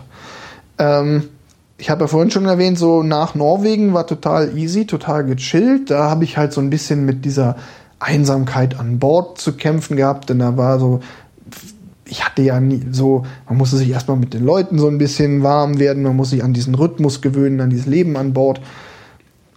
Aber auf dem, als wir in Norwegen abgelegt haben, um Richtung England zu fahren, war klar, es kommt ein Sturm. Wir sind bei absoluter Windstille in Stavanger abgelegt. Äh, Aber wie legt man denn bei Windstille ab? das, äh, Okay. gut, dass gut, dass du Gut aufgepasst, ne? Gut aufgepasst. äh, es gibt ja einen Trick. Also, der Kahn hat keine Maschine. Ja. Ähm, das Beiboot aber schon. Ah. Die haben, also der Kahn hat ein Schlauchboot, so ein Ja. ganz klassisches Schlauchboot als Beiboot mit drauf und der hat einen Außenborder. Und tatsächlich kannst du mit diesem Beiboot und dem Außenborder diesen großen Kahn schieben. Schieben. Ja, schieben. Ich hätte gedacht, man zieht den. Nee, ziehen ge- ginge auch, ist aber tatsächlich einfach komplizierter, weil du dann irgendwie ein Seil an diesem Beiboot festmachen musst. Äh, wenn du schiebst, fährst du halt einfach hinten, der hat hinten einen ganz flachen Heckspiegel, das ist einfach so eine gerade Fläche, da kannst du quasi, du machst du vorne über die Nase vom Beiboot einen Autoreifen und fährst einfach von hinten dagegen und drückst halt. Ja. Also wir haben uns tatsächlich dann mit dem Beiboot da in Stavanger rausgedrückt. Ähm, was ja auch, also um jetzt gleich nochmal, um gleich mal diesen Mythos, wir haben ein Schiff und das hat keine Maschine und deshalb machen wir CO2-freien Transport.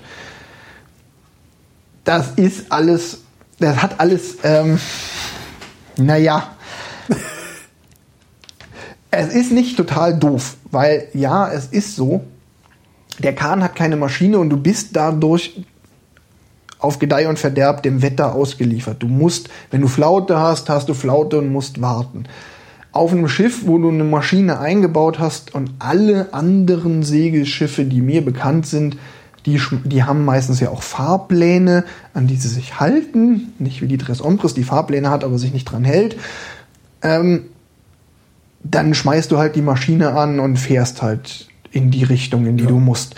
Oder wenn der Wind total ätzend ist und du bist wirklich nur noch 50 Meilen vom Ziel entfernt, schmeißt du halt die Maschine an, bist dann einem halben Tag da. Wenn du keine Maschine an hast, brauchst du noch drei Tage. Auf der Tres Ombres brauchst du tatsächlich drei Tage. Trotzdem ist die Behauptung, ah, wir machen das mit äh, Zero Carbon Footprint, also komplett ohne CO2, so ein bisschen so eine Milchmädchenrechnung, weil du in ganz viele Häfen ohne Schlepphilfe nicht reinkommst und auch nicht unbedingt raus.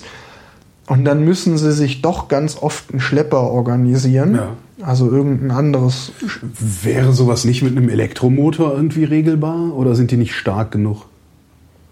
Ah, ich glaube, mittlerweile wäre das technisch mit Sicherheit machbar. Du brauchst ja gar keine große. Ähm, so eine Schiffsmaschine muss ja gar nicht unbedingt wahnsinnig viel PS haben. Also wenn wir. Der Außenborder, mit dem wir da das Schiff geschoben haben, hat auch nur 70 PS. Ja. Ähm, Problem ist natürlich, dass du eine relativ große, eine ziemlich große Batteriekapazität haben müsstest. Das ist wieder Gewicht. Ähm, und ähm, ein Punkt ist ganz klar, dass sich ähm, der Laden so, ein, so eine Hightech-Variante gar nicht leisten könnte. Okay. Die haben gar nicht die, hätten gar nicht die Ressourcen jetzt zu sagen, wir bauen uns jetzt eine Elektromaschine in Ja. den Kahn mit ein.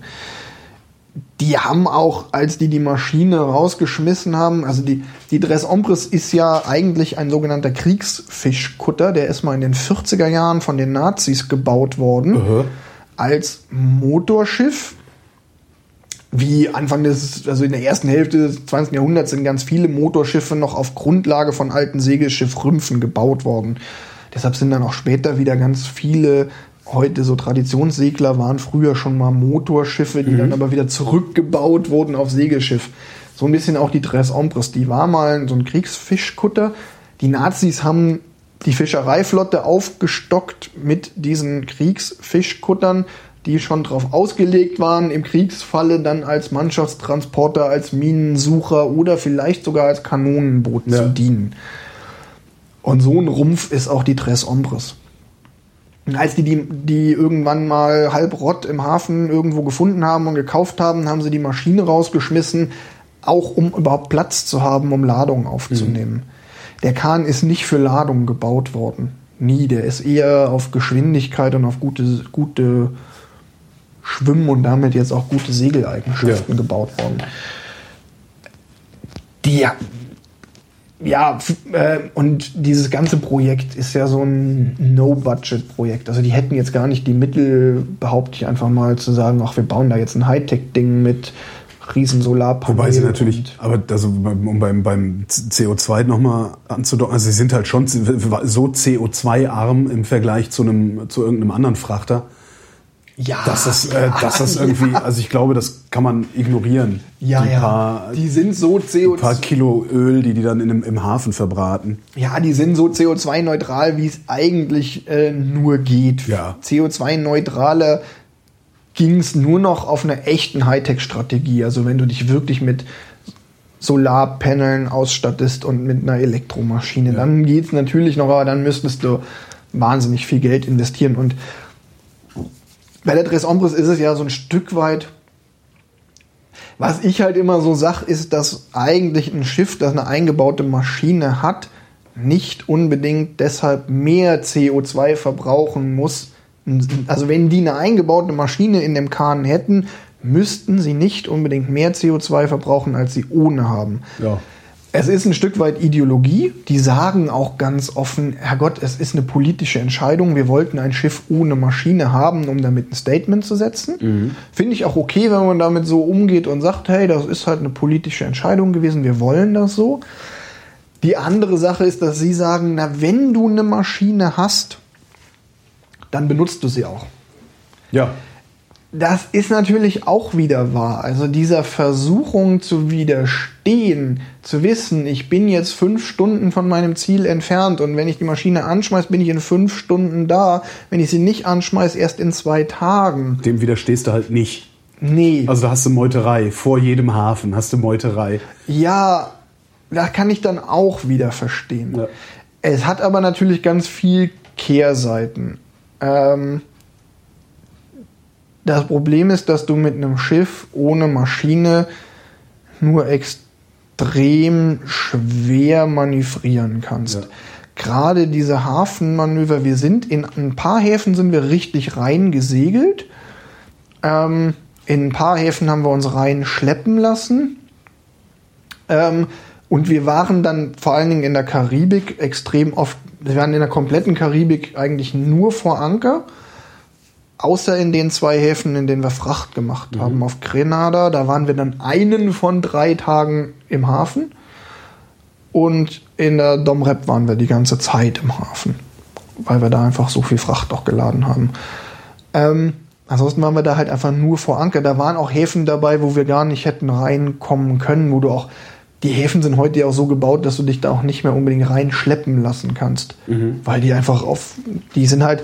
Gerade diese Karibikhäfen sind dann ja auch oft einfach auf. Ähm, zwar auf große Yachten, die vielleicht auch genauso groß sind wie die Tres Ombres ausgelegt, aber halt auf Yachten. Mit Bugstrahlruder und weiß der Geier was, wo du auf, im Stand wenden kannst. und Richtig. Solche Sachen, ja, klar. Ähm, Ja. Ich habe aber auch, und das ist die Kehrseite dieses, wir haben keine Maschine mehrfach Hafenmanöver erlebt, die richtig, richtig kacke waren, weil sie gefährlich waren. Weil irgendwas nicht so geklappt hat, wie es hätte klappen sollen und wir dann eben mit dem Kahn dann doch mal gegen die Kaimauer gedengelt sind. Und in zwei oder drei Situationen auch Sachen erlebt, die auch für einzelne Crewmitglieder durchaus gefährlich waren.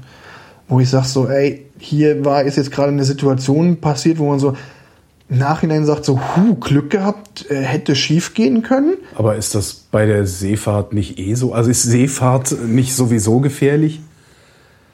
Nö. nee.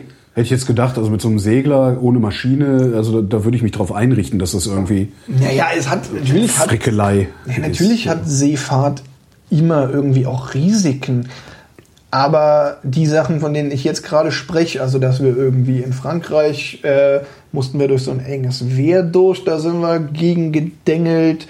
Äh, in La Palma ist uns passiert, dass da war ich sogar mit im Beiboot. Also wir hatten dann immer Beiboot natürlich auch draußen, um Manövrier- und Sch- Anschiebhilfe zu geben. Da wären wir beinahe mit dem Beiboot zwischen Tres Ombres und äh, Kaimauer eingeklemmt worden, was auch echt hätte ins Auge gehen können. Ähm, wir haben einmal beinahe einen über Bord geworfen bei so einem Hafenmanöver, beim Versuch halt noch in Fahrt befindlich Dingi, also Beiboot ausgesetzt und der musste dann übersteigen ins Beiboot und dann ist uns der Beiboot gekentert. Das sind alles so Situationen, die nicht, nicht nötig wären, wenn da wären. irgendwie so ein dämlicher 50 PS Diesel eingebaut wäre. So ungefähr, ja. Wo ich dann halt auch sag so, ey, also alleine ich hab's irgendwie drei oder viermal erlebt, dass ich sag so, okay, ein bisschen weniger Glück und hier wäre eine Hand ab oder hier wäre einer echt andersweitig irgendwie schwer verletzt worden und die waren alle unnötig, wenn, wären alle nicht passiert, wenn man einfach eine Maschine gehabt hätte. Ähm, das sind halt so Sachen, wo ich sag so, ich ich bin da echt tief in mir gespalten. Ich habe großen Respekt davor, dass die ohne Maschine fahren und ich habe auch viel dadurch gelernt, weil man echt ein anderes Verhältnis zur Segelei bekommt und dazu, was Segeln tatsächlich bedeutet, wie es tatsächlich, es ist ja auch immer so dieses, so ein bisschen dieses ah, Segeln, wie es früher war, zu Zeiten der großen Seefahrer. Natürlich ist das irgendwie auch so der Reiz an der Sache, ähm, dieses zwei Tage vor Portugal hängen und merken, so scheiße, wir kommen keinen Meter vorwärts. Das ist Teil der großen Erfahrung. Das ist auch Teil dessen, was ich ja auch erfahren wollte, äh, Teil des Abenteuers. Und gleichzeitig weiß ich aber auch so, boah, so viel hätte man sich ersparen können an unnötigem Risiko, an unnötigem Beschädigungen am Schiff oder Gefahren, wenn man einfach sagen würde, so, ey, scheiß drauf. Wir haben eine Maschine, wir haben aber gleichzeitig die, ähm, die, die, die, den Schneid zu sagen, wir schmeißen sie wirklich nur dann an, wenn man sie braucht. Ich, ich weiß es nicht, vielleicht bin ich da auch naiv, dass wenn ich dann sage, so, Weiß nicht, man könnte sich einen, äh, einen ethanolbetriebenen Motor da reinbauen und die Schnapsvorräte zum Tanken benutzen. Zum Beispiel. Also ist man okay, Kinders, wir können die Maschine anwerfen, dann ist kein Rum mehr da. Also das wäre, äh, weiß ich nicht, je nachdem, wie, wie die so drauf sind, könnte das ja funktionieren. Ja, du keine Ahnung. Irgendwie so, mein, mein Ding ist halt irgendwie, dass manchmal denke so, ist es nicht auch die einfache Variante, sich einfach dieser Möglichkeit zu entziehen, so im Sinne von, und man predigt Sittlichkeit aus Mangel an Gelegenheit? Ähm, wenn ich keine Maschine habe, ist es natürlich auch total einfach, sie nicht anzuschmeißen, weil ich kann halt nicht. Wenn ich sie habe, dann habe ich natürlich diese unglaubliche Versuchung. Also irgendwie ist so mein, mein Ideal ist eigentlich, auch jetzt, ich war jetzt im Sommer wieder auf meinem kleinen Schiff segeln. Mhm. Ähm, und da habe ich dann auch mit meinem Skipper, das ist ja auch ein Freund von mir, mit dem ich da gefahren bin, haben wir auch gesagt so, ey komm, lass uns die Woche fahren mit so wenig Motorstunden wie möglich. Und dann haben wir auch dieses Ding gemacht, dass wir versucht haben, unter Segel bis direkt vor die Hafeneinfahrt, Segel runter und dann wirklich nur noch in die Box und haben es irgendwie geschafft. Aber da und hattet ihr nicht einen Frachtauftrag zu erledigen. Das ist ja dann immer noch mal das Nächste, wenn du, wenn du die Wahl ja. hast, fünf Tage früher oder später im Hafen zu sein und dann auch, das ist ja auch eine wirtschaftliche Entscheidung ja. dann. Ich glaube, die, der Versuchung kannst du nicht widerstehen. Also ja, eben, ich, ich, das sehe ich ja auch ein. Ich weiß es ja. Aber ich weiß halt auch, dass die Tatsache, dass die keine Maschine an Bord haben, wirklich ein Risikofaktor ja. ist.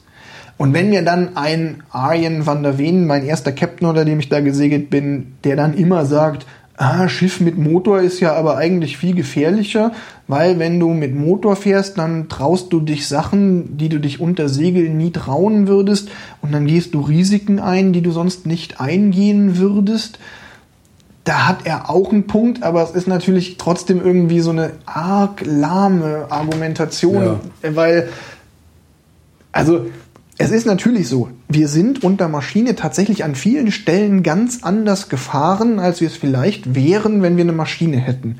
Weil zum Beispiel eine der obersten Prämissen bei der war immer weg vom Land. Ja. Wir sind teilweise große Umwege gefahren, um ähm, nicht zu nah an Land zu kommen. Mhm. Also als wir jetzt die Azoren angelaufen sind, haben wir, mussten wir nördlich an der Insel, zu der wir wollten, vorbei. Und der Wind kam aber auch aus nördlicher Richtung. Und dann haben wir extra noch mal einen halben Tag quasi einen Schlag gemacht, also einen Kurs geändert mhm. und sind noch mal Richtung Norden gefahren, um auszuholen, um nicht näher als fünf Meilen an Land zu kommen um damit, falls da irgendwas schief geht, wir genug Abstand zwischen uns und der Insel ja. haben, um im Zweifelsfall Hilfe rufen zu können. Falls Klar, wenn, du, wenn du eine Maschine hast, fährst du halt dichter an Land und dann hast du irgendwann Costa Concordia. Ne? Ja, blöd gesagt. Oder ja. die, die haben ähm, ein interessantes Beispiel gebracht. Ähm, was die natürlich total in Erinnerung haben, es ist äh, 2013 ist ein holländisches Traditionsschiff vor Irland gesunken, mhm. die Astrid. Ähm, die ähm, deshalb gesunken ist, weil sie ähm, bei zu viel Wind ähm, eine Route gefahren sind zwischen einer Insel und einem Festland durch oder so ähnlich, genau weiß ich nicht mehr. Sie sind aber ohne, ähm, also sie sind halt so ein bisschen gefahren, so unter dem Motto, na, da können wir durchfahren, weil wir haben ja noch eine Maschine. Wenn wir unter Segeln nicht schaffen, schmeißen wir halt die Maschine an und drücken uns gegen den Wind raus. Ja. Naja, dann hat die Maschine aber nicht funktioniert. Ja, scheiße. Und dann waren sie in dieser okay. engen Stelle und die Maschine sprang nicht an, blöd gesagt. Und sie sind halt voll aufs Cliff gelaufen, der Kahn ist abgesoffen. Ähm, das war so ein, so ein Paradebeispiel, wo sie ja natürlich sagen, naja, so was würden wir natürlich ohne Maschine nie machen, weil wir genau wissen, wir kommen da nicht raus. Wir fahren nur so, wie man auch ganz sicher sein kann, dass man auch mit eigener Kraft, nämlich unter Wind, wieder rauskommt. Und dieses Misstrauen, also sie haben da, es schwingt auch so ein bisschen so ein Technikmisstrauen im Schwang da immer mit, wenn der Arjen davon gesprochen hat. Da hat er ja nicht Unrecht. Trotzdem bin ich irgendwie der Meinung, so, ey, wenn ihr eine Maschine hättet und man es tatsächlich so machen könnte, dass man die wirklich nur dann benutzt, wenn man sie wirklich braucht, dann hätte man viel mehr Sicherheit und würde auch nicht so viel mehr Umweltverschmutzung betreiben. Du klingst gerade ein bisschen so, als würde der Umstand, dass sie keine Maschine hatten, dir weite Teile dieser Reise versaut haben. Nee, nee, nee, nee okay. Also es klang gerade so ein bisschen so. Oh. Nein, nein, es ist nur ähm,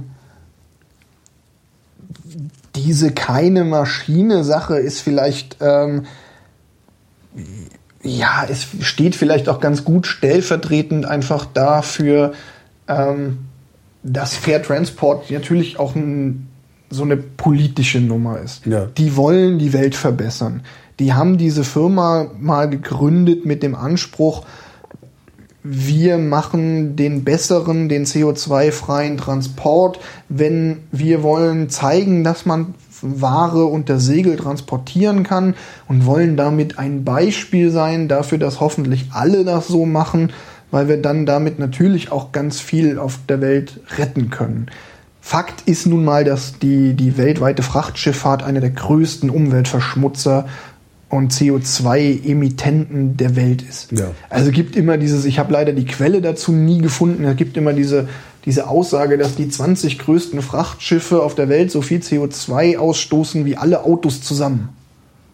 Das habe ich noch nicht gehört. Ich kenne das nur von diesen AIDA-Schiffen, wo ein Schiff genauso viel CO2 ausstößt wie 40.000 Autos, die die gleiche Strecke zurücklegen. Ja, so. es ist der Wahnsinn. Ja, ja, es ist irre. Also klar, die- das ist die- Schweröl, was sie da fahren. Ja, die AIDA-Schiffe jetzt noch nicht mal, aber die, Nee, die haben fahren, Gasturbinen, Die, ne? die vielen, ähm, die, also viele Frachtschiffe fahren Schweröl, was an Land verboten ist zu benutzen, aber auf internationalen Gewässern gibt es kein Gesetz. Äh, wenn die in europäische Gewässer einlaufen, schalten sie um und fahren dann Diesel, aber Schweröl kann man sich schön dadurch verdeutlichen, du musst Diesel verbrennen, um Schweröl erstmal auf eine Temperatur zu bringen, dass es flüssig wird, damit du dann Schweröl verbrennen kannst. So eine krasse Scheiße ist Schweröl. ähm, also du musst die quasi so vorheizen. Ja. Ähm, da haben sie natürlich vollkommen mit Recht, aber es ist natürlich auch dieses, dieses, sie sind halt, Fair Transport ist halt durch und durch ideologisch und ähm, ich habe halt an der einen oder anderen Stelle, ich bin halt kein ideologischer Mensch. Ja. Ganz prinzipiell nicht. Und ich habe mich halt äh, mit vielem und auch mit auch mit, teilweise mit Einzelleuten, mit denen wir die so geäußert haben und teilweise aber auch eben mit dieser Firmenpolitik von Fair Transport tue ich mir halt so ein bisschen schwer, weil sie halt sehr radikal ist. Darf, jetzt darf man mich nicht falsch verstehen, ich finde die Sache total cool. Ich bin Ja. da ja auch mitgefahren, weil ich Fair Transport cool finde. Und ja, man braucht Radikale, die irgendwie vorgehen. Wenn die, wenn die Leute, die diesen Laden gegründet hätten, keine Radikalen wären, hätten sie nie so weit gebracht und dann hätten sie nie gezeigt, dass man auch mit dem Segelschiff Fracht transportieren kann heutzutage und dass es selbst ohne Maschine geht.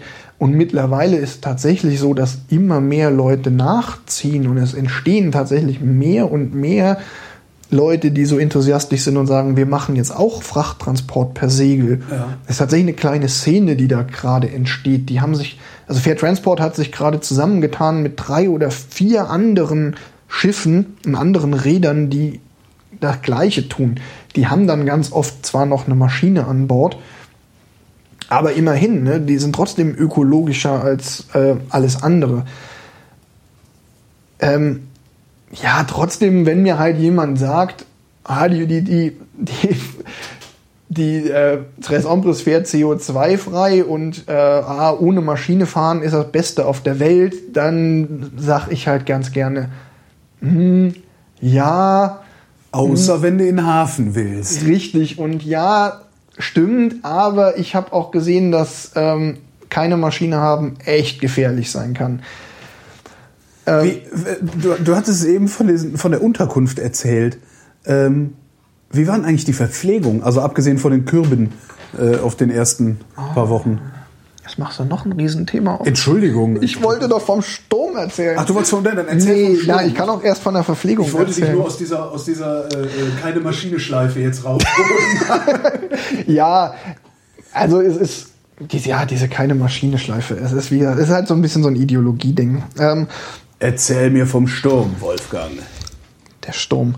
Der Sturm. Ich habe, bevor ich von keine Maschine anfing zu reden, äh, mal gesagt, dass diese ersten Wochen an Bord wahrscheinlich die, also mit Sicherheit, die anstrengendsten und härtesten Wochen meines Lebens waren. Ja. Genau, wir, dann habe ich erzählt, dass wir uns da mit dem Beiboot aus Stavanger rausgeschoben haben und es war noch windstill.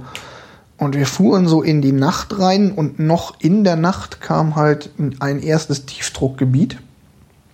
Geht das, dauert das genauso, es geht das genauso wie an Land, dass es irgendwie ein bisschen Wind kommt auf und äh, oder ist das auf, auf See ganz anders? Nee, es ist eigentlich genauso. An Land hast du es nicht immer ganz so lehrbuchhaft. Also auf See ist halt meistens die Wetterentwicklung noch ein bisschen klassischer und Klar, steht nichts im Weg. Genau. Also ja. ja, deshalb hast du Ja. halt viel häufiger noch klarere Wetterbilder und du siehst es halt auch schon von viel weiter kommen und ähm, naja, wir hatten auf jeden Fall auf der Nordsee, lange Rede, kurzer Sinn, wir hatten, ähm, wir hatten einen Sturm mit Windstärke 8. Ja. Ähm, Windstärke 8, da sind dann so 40, 45 Knoten, glaube ich, Windgeschwindigkeit. Also wiederum so, ja, so, so um die 70, 80 km/h. Wird's dann, kommt's dann so langsam, ja, ich weiß nicht, so um die 70 km/h, glaube ich. Und haben uns wirklich so eine ganze Nacht und einen ganzen Tag richtig ätzend durch den Sturm gekämpft. Und ich meine, ich war da quasi die zweite Woche auf See. Ich war da noch überhaupt nicht abgehärtet und äh, hab quasi, äh, wir hatten die erste Nachtwache, glaube ich, und ich weiß noch, dass ich, als der Wind, der Wind wurde halt immer mehr und du merkst halt richtig, wie es echt so immer mehr zunimmt und immer krasser wird und dann musst du halt anfangen, Segel runterzunehmen und ich hatte ja auch noch überhaupt keinen Plan und keine Orientierung auf dem Kahn. Äh, Du musst dir halt überlegen, so ein, so ein Schiff, so ein Rahsegler, der hat mal locker 200 verschiedene Seile, an denen du ziehen kannst, um die Segel zu bedienen. Und alle haben andere Funktionen und eigentlich musst du sie alle auswendig können. Wie um lange hast du gebraucht, um es zu lernen? acht Wochen oder so. Okay.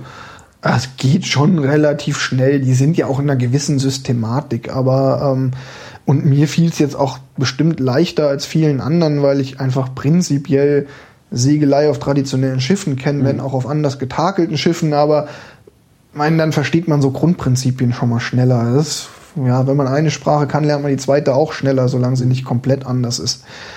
Ähm, und irgendwann hab ich dann, haben sie mir quasi Ruder in die Hand gedrückt und meinten so, ja, äh, weil sie halt die Leute gebraucht haben, um irgendwas anderes zu machen. Und ich merke halt einfach nur so, okay, ähm, hm, mir ist nicht mehr so ganz so gut. Aber ich bin jetzt hier am Ruder. Und hier kann ich auch nicht weg. Und hier ist auch kein anderer, der gerade mal kurz übernehmen könnte. Verdammt, was tun?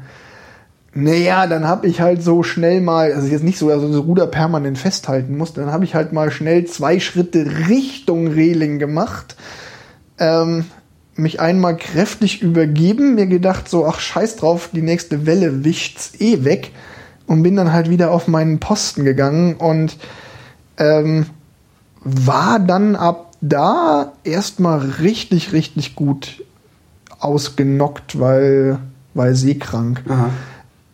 Ähm, es war jetzt auch nicht das erste Mal in meinem Leben, dass ich seekrank war, äh, bei weitem nicht. Äh, ich weiß, dass ich so ein bisschen dazu neig, gerade wenn ich irgendwie neu an Bord bin und dann schlechtes Wetter, dann kann ich schon mal seekrank werden.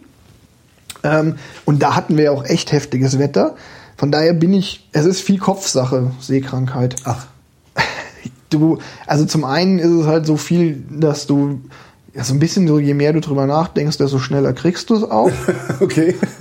Äh, zum anderen ist es halt aber auch, es macht einen, die, die, vor allen Dingen für mich ist so erstes Anzeichen von Seekrankheit ist, dass ich lethargisch werde. Ja. Äh, ich muss mich dann aufraffen für Das habe ich alles. aber auch, wenn mir wird beim Busfahren gerne mal schlecht. Und das, Ja. das erkenne ich daran, dass ich irgendwann ruhig werde und so ein bisschen Genau. dösig und Genau. will. Und ja, ja. Ich merk's noch lange, bevor Ja. mir schlecht wird, merke ich, dass meine Stimmung anders Ja, wird. Dass es mir selbst auffällt. Ähm, und naja, also das Ding ist, wir hatten echt einen richtig üblen Sturm zwei Tage lang, ähm, der quasi gedauert hat, bis wir einmal quer nach Westen über die Ostsee gefahren sind, von Stavanger bis auf Höhe Schottland, Aberdeen. Das ist wirklich eine gerade Linie nach Westen. Die Idee war, dass wir dann äh, an die ähm, an der englischen und schottischen Küste nach Süden fahren, weil wir dann auch ein bisschen unter Landabdeckung sind. Es ist halt tatsächlich so, je länger die Wellen Zeit haben, sich aufzubauen, desto höher werden die auch. Und da macht, macht dann schon einen Unterschied, ob du 50 Kilometer von der, von der Küste weg bist oder 500. Und solange du die Küste in Luf hast, also wenn der Wind von Land kommt, kann dir ja auch nicht viel passieren. Ja. Deshalb versuchst du auch natürlich immer so zu segeln, dass der Wind von Land kommt. Deshalb wäre an der dänischen Küste runterfahren Blödsinn gewesen in der Situation. Das sind wir erst rüber und wir hatten dann gefühlt einen halben Tag Pause, also der Wind flaute dann wieder ab, ging dann so runter auf Windstärke 5. Was immer noch ordentlich Wind ist für Landratten, wie ich ja auch eine bin oder zumindest da noch war. Und dann hatten wir so ein 2 Uhr Meeting mit unserem Captain und der Captain meint so, ja, ähm, also durch den einen Sturm sind wir jetzt durch, Gott. aber da kommt gleich der nächste. Ach nee. Und dann kam noch mal ein Sturm mit, der hatte dann Windstärke 9. Wir hatten also in den Spitzen, ich glaube 54 Knoten Wind. Hast du da eine Tabelle? Ich habe eine Tabelle zwischenzeitlich geöffnet. Ja, Ja. Windstärke 9 ist 75 bis 88 Stundenkilometer. Ja, und Windstärke 9 sind hier, das sind wahrscheinlich die 41 Knoten bis 47 Knoten, Wir ja. hatten, wir hatten in, der, in den Spitzen 54 Knoten. 54, das ist 10. Das Ja. ist obere Windstärke 10. Wobei man jetzt dazu sagen muss, dass natürlich diese obere Spitze ist dann Ja, auch in so einer. Böe, aber man kann sagen, wir hatten eine gute 9. Windstärke 9 Böig 10. So, Genau der so- Seewetterdienst Hamburg gibt bekannt. So würde er das sagen. Und im Endeffekt habe ich dann auch wieder eine ganze Nacht eigentlich mehr oder weniger an Deck gelegen, weil mir rotze schlecht war. Ich bin aber trotzdem immer, wenn irgendwie was zu tun war und irgendwo wirklich jemand gebraucht wurde, rappelst du dich trotzdem auf, Ja, gehst dahin, ziehst an deinem Seil aber immer wenn ich so zehn Minuten auf war und gearbeitet habe und auch je anstrengender war, desto schneller, dann wurde ich, merkte ich wieder so, Gott, mir wird wieder schlecht. Und dann so, sobald ich fertig war, so sofort wieder hinlegen. Und ihr seid dann auch Alle- so wenig Leute, dass du auch nicht mal einen Tag ausfallen kannst, oder? Eigentlich nicht. Ähm, wir sind dann, ähm, du, du musst auch überlegen, es kommt permanent Wasser über Deck. Also ich weiß nicht, ob er vielleicht auch so Filmen dann schon mal gesehen hat, ne, wenn Ja, so klar. die Wellen so über Deck gehen. Das hatten wir wirklich auch. Das richtig, ähm, die, die Galley, also die Kombüse bei der Tres Ombres ist ja so, ein, so eine Art hausartiger Aufbau weiter vorne am Schiff, da wo der vordere Mast ist. Und da sind so mehr Mhm. oder weniger ganz normale Türen drin wenn da, da haben die Wellen gegengeschlagen, dass diese Türen teilweise aufgeflogen sind Gott. von den Wellen und dann so richtig so badewannenweise Wasser quasi rein und ähm, und Glücklicherweise sind Kürbisse ja einigermaßen wasserdicht.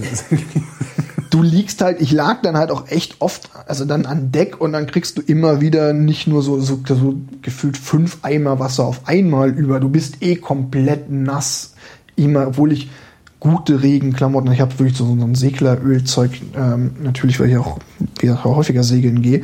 Ja, trotzdem bist du komplett nass. Äh, es läuft dir halt auch überall rein. Klar. Ähm, Ja, ein Foto war dabei vom, ist das aus dem Sturm? ja, ja, das ist aus dem, also ich, ich kann die ja, ich werde die mal in den Shownotes verlinken. Wenn ich dir jetzt hier Fotos zeige, haben die Hörer natürlich unglaublich viel davon. Nee, nix. aber sie liegen halt gerade hier rum. Äh, liebe Hörer, entschuldigt es mich, aber ich, ich verlinke sie. Ähm, Entschuldige, was sind das für kleine Propellerdinger hier hinten dran? Ist das äh, die, die haben, genau, die haben zwei, Okay. die, die Tres Ombres hat auf dem Heck zwei Windgeneratoren, Okay. um Strom Mhm. zu erzeugen. Du brauchst an Bord ja Strom für die Bordinstrumente, für Beleuchtung. Klar. Und die machen Strom mit zwei Solarpanelen, die hinten auf so Aufliegern liegen und eben mit diesen ähm, Windgeneratoren.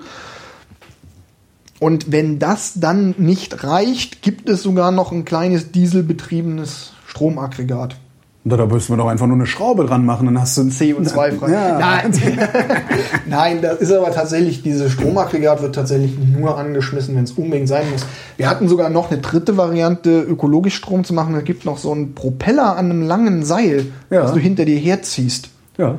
So ein, Ein Dynamo, ein kleiner. Towing Generator. Also ja. Ja. genau. Du hast halt wie so eine Schiffsschraube auch, aber die ziehst du hinter dir her und dann dreht die sich und treibt einen kleinen Generator an. Mhm. Cool. Damit haben die halt immer die Batterie, haben wir immer die versucht, damit die Batterien so voll wie möglich zu kriegen und ähm, ähm, ja, gehofft, dass die dann reichen. Die haben auch in der Regel gereicht. Aber hier nochmal zurück zum Sturm. Du bist halt permanent komplett nass. Du frierst dir mal wieder den Arsch ab, weil es ist halt tatsächlich auch wiederum nur, ich weiß nicht, wie viel Grad hat man im ok Ende Oktober in Schottland? Äh, Keine Ahnung, aber es sind mit Sicherheit keine 20. ich sag Äh, mal zwischen 5 und 15 Grad. Ja, irgendwie sowas, ja. Ähm, ich war, wir hatten insgesamt fünf Tage durchgehend Sturm. Selbst der Captain, also der Arjen, der viel gefahren ist, der sicherlich schon viel von der Welt und den Meeren gesehen hat, hat gemeint, er hat noch nie, auf dem Schiff noch nie so viel Wasser über Deck gehen sehen. Und er meinte auch, das war schon einer der heftigeren Stürme, die er so erlebt hat. Ähm, ich war dann irgendwann in der letzten Nacht, die wir Sturm hatten, war ich so gerädert, dass dann mein äh, Mate, also wir hatten immer, gibt den First und den Second Mate an Bord, die sind die, der zweite und der dritte Mann nach dem Captain, die führen die jeweiligen Wachen an. Das heißt, ich war immer bei einem Mate in der Wache, in dem Fall war ich beim Second Mate in der Wache und irgendwann hab, hat der auch gesagt so, hey komm, du kannst eine Wache aussetzen. Und dann habe ich in einer Nacht diese Hundewache von 4 Uhr morgens bis 8 Uhr morgens ausgesetzt und durfte halt durchschlafen. Und er hat die dann übernommen. Ja, er war ja eh in meiner Wache. Die haben so. halt gesagt, sie fahren halt mit einem Mann weniger, Ah, weil, okay, verstehe. weil du eh nichts bringst. Das war jetzt allerdings dann eine, das war dann die heftigste Sturmnacht, die wir tatsächlich auf der ganzen Tour hatten. Das war diese Nacht mit, wo es dann auf Windstärke 10 hochging. Für mich war eigentlich auch in meiner Koje nicht ernsthaft an Schlafen zu denken. Wenn du so Wetter hast, ist Schlafen nicht mehr erholsam, sondern also es ist weniger anstrengend, aber du fliegst halt tatsächlich in deiner Koje hin. Wäre eine her. Hängematte dann vielleicht eine bessere Lösung? Ja, vielleicht. Die also so frei hängt, dass du nirgendwo anschlagen kannst. Mag sein, mag sein, aber auch dann, wenn du so viel. hin- Es ist tatsächlich so, dass du. Du spürst einfach die Kräfte, die auf deinen Körper einwirken, wie eine Achterbahn. Ja. Du wirst halt in die Matratze rein. Ich lag vorne im Bug. Vorne geht das Schiff am meisten hoch und runter. Das heißt, wenn du so vier Meter Welle hast, die wir da locker hatten, dann geht dieser Kahn halt vorne auch mal vier Meter hoch und vier Meter wieder runter. Und das ist halt wie in der Achterbahn und du spürst ohne Witz, wie du in die Matratze gedrückt Ja. wirst und wie du auch wieder rausgehoben Du hast wahrscheinlich wirst. dieses Gefühl vom äh, Aufzug im Fernsehturm, wenn Ja. der schnell beschleunigt. Ja, ja. ja. Dementsprechend so und in der Nacht haben sie dann tatsächlich sogar Leute, die zur Stammcrew gehörten, aus der anderen Wache geweckt, um ein Manöver zu machen.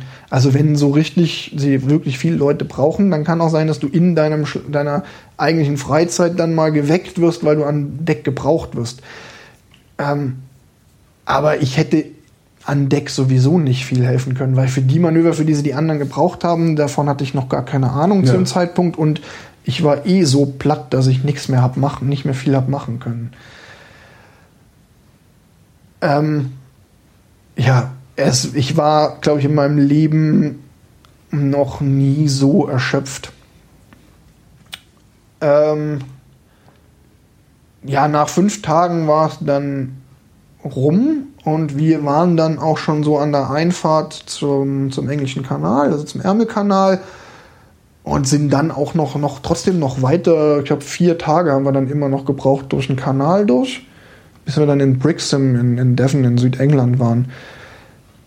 Ähm, und das war dann ja auch trotzdem ist danach auch diese die nächsten die, die vier Tage, die wir dann noch unterwegs waren, habe ich mich dann auch nicht wirklich nicht mehr erholt, weil du an, trotzdem an Bord dann natürlich ging es mir dann irgendwann wieder besser, Aber ich habe dann ja nicht wieder Kräfte getankt. Ich war dann einfach körperlich platt.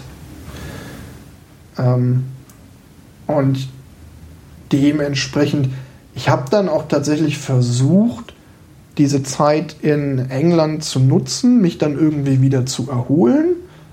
Wie lange wart ihr da? In England vier, fünf Tage.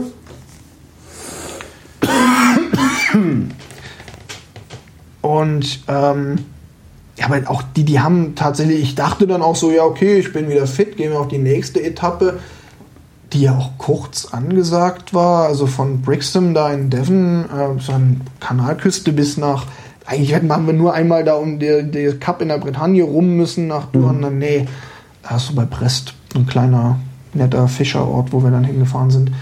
Ähm, die Etappe hat dann aber auch länger gedauert als gedacht und war auch stürmischer als gedacht. Und auf der Etappe habe ich irgendwann einfach gegen Mittag in einer dieser Tagwachen unserer Köchin beim Brotbacken, wir haben halt immer selbst Brot gebacken an Bord. Mhm. Und ich habe der einfach beim Brotbacken helfen sollen und auch wollen, weil sonst nicht mehr viel für mich zu tun war. Und ich war zu schwach, diesen Brotteig zu kneten. Ich habe es nicht mehr geschafft, Brotteig zu kneten. Krass. Und ich meine, also vielleicht drei oder vier Kilo Mehl, also jetzt ja. auch kein Riesenteig. Ich habe da mit meinem Topf auf der Bank gesessen, habe irgendwie zweimal diesen Teig geknetet und musste erstmal Pause machen. Hab noch zweimal geknetet, musste nochmal Pause machen. Ich war so durch. Also so erschöpft war ich wirklich mein Lebtag noch nicht. Aber wie hast du es geschafft, da äh, wieder, wieder zu entschöpfen? Das hat eine ganze, ganze Weile gedauert. Also ich habe tatsächlich ähm, versucht, äh, die, die Landzeiten tatsächlich auch zu nutzen. Aber es ist, also da sind wir halt mittendrin in diesem, ne, du hast ganz am Anfang mal gefragt, wie scheiße war es denn? Ja. Da waren wir eigentlich mittendrin in diesem, es ist richtig scheiße. Und wenn du dann irgendwie nach vier Wochen dann irgendwann Mitte, Ende November merkst, okay, ich habe jetzt schon drei Löcher weniger in meinem Gürtel, ähm, habe ich mir auch tatsächlich irgendwann die Frage gestellt, so scheiße, wenn das so weitergeht, halte ich das überhaupt auch körperlich durch? Ja. Da war der Kopf gar noch, noch gar nicht unbedingt so die Sache. Also natürlich spielt der Kopf auch immer eine Rolle, aber ich habe mir ernsthaft die Frage gestellt, schaffe ich es körperlich? wenn es nicht irgendwann bald besser wird.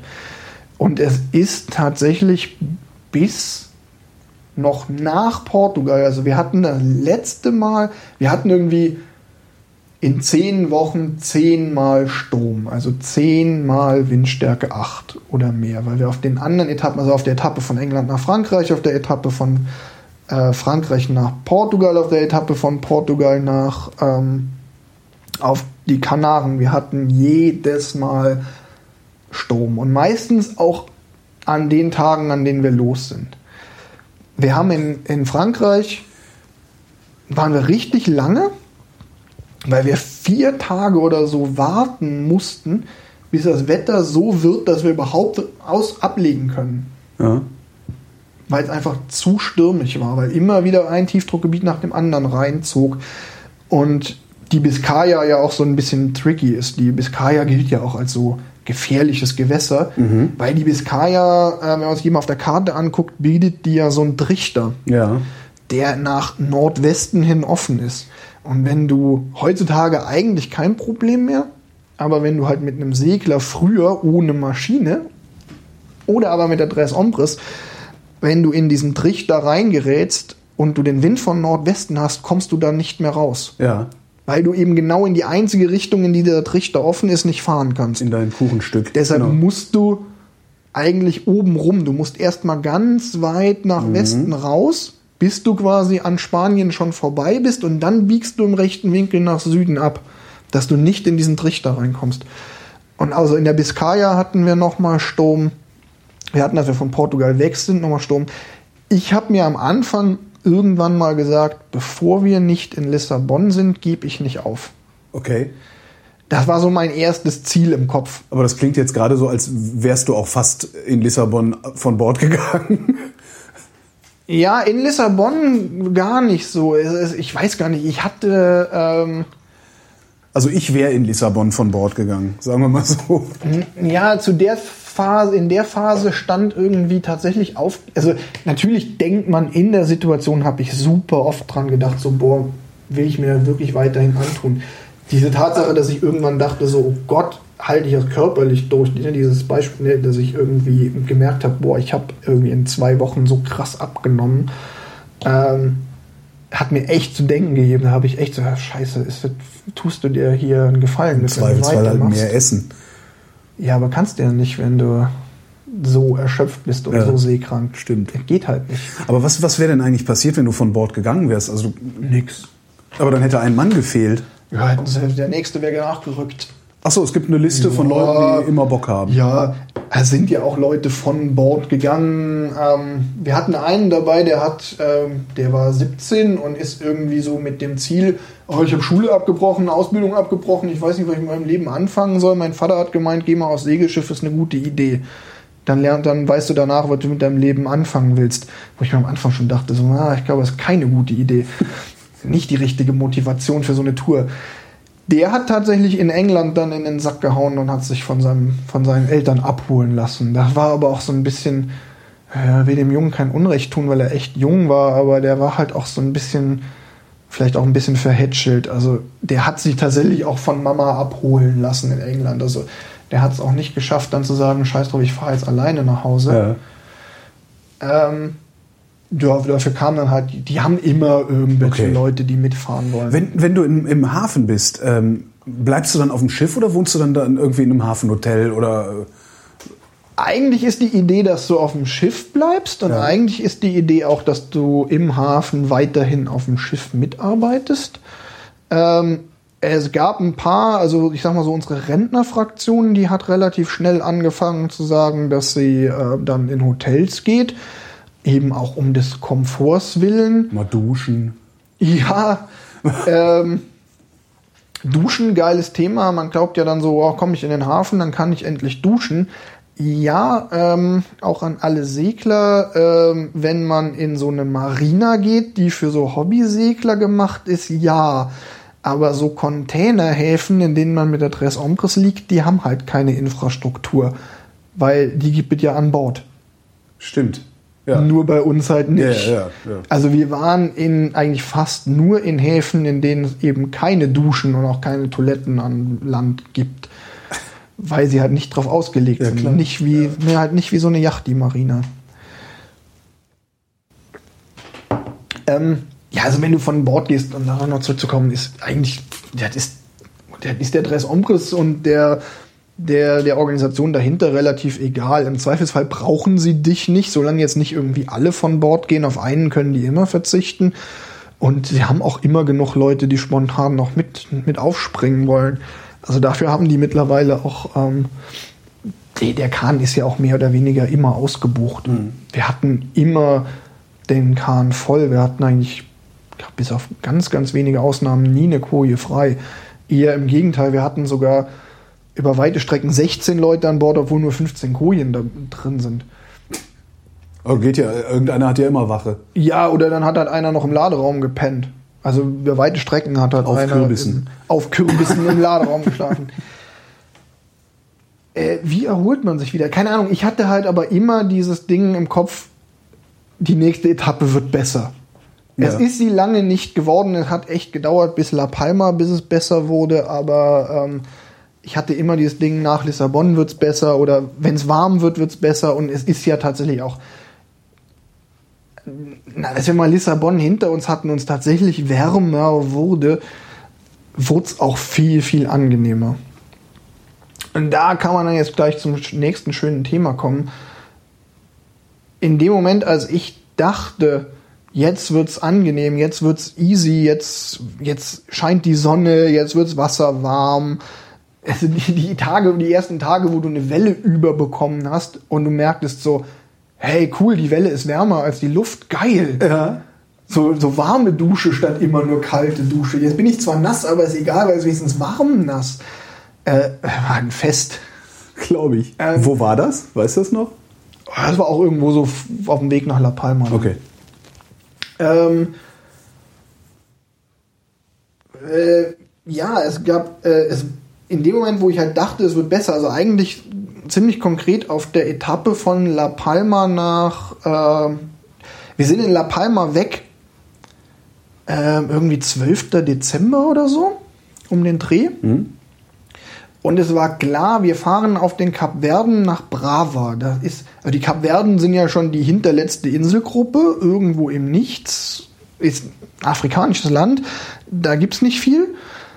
Und Brava ist die kleinste noch besiedelte Insel der Kapverden.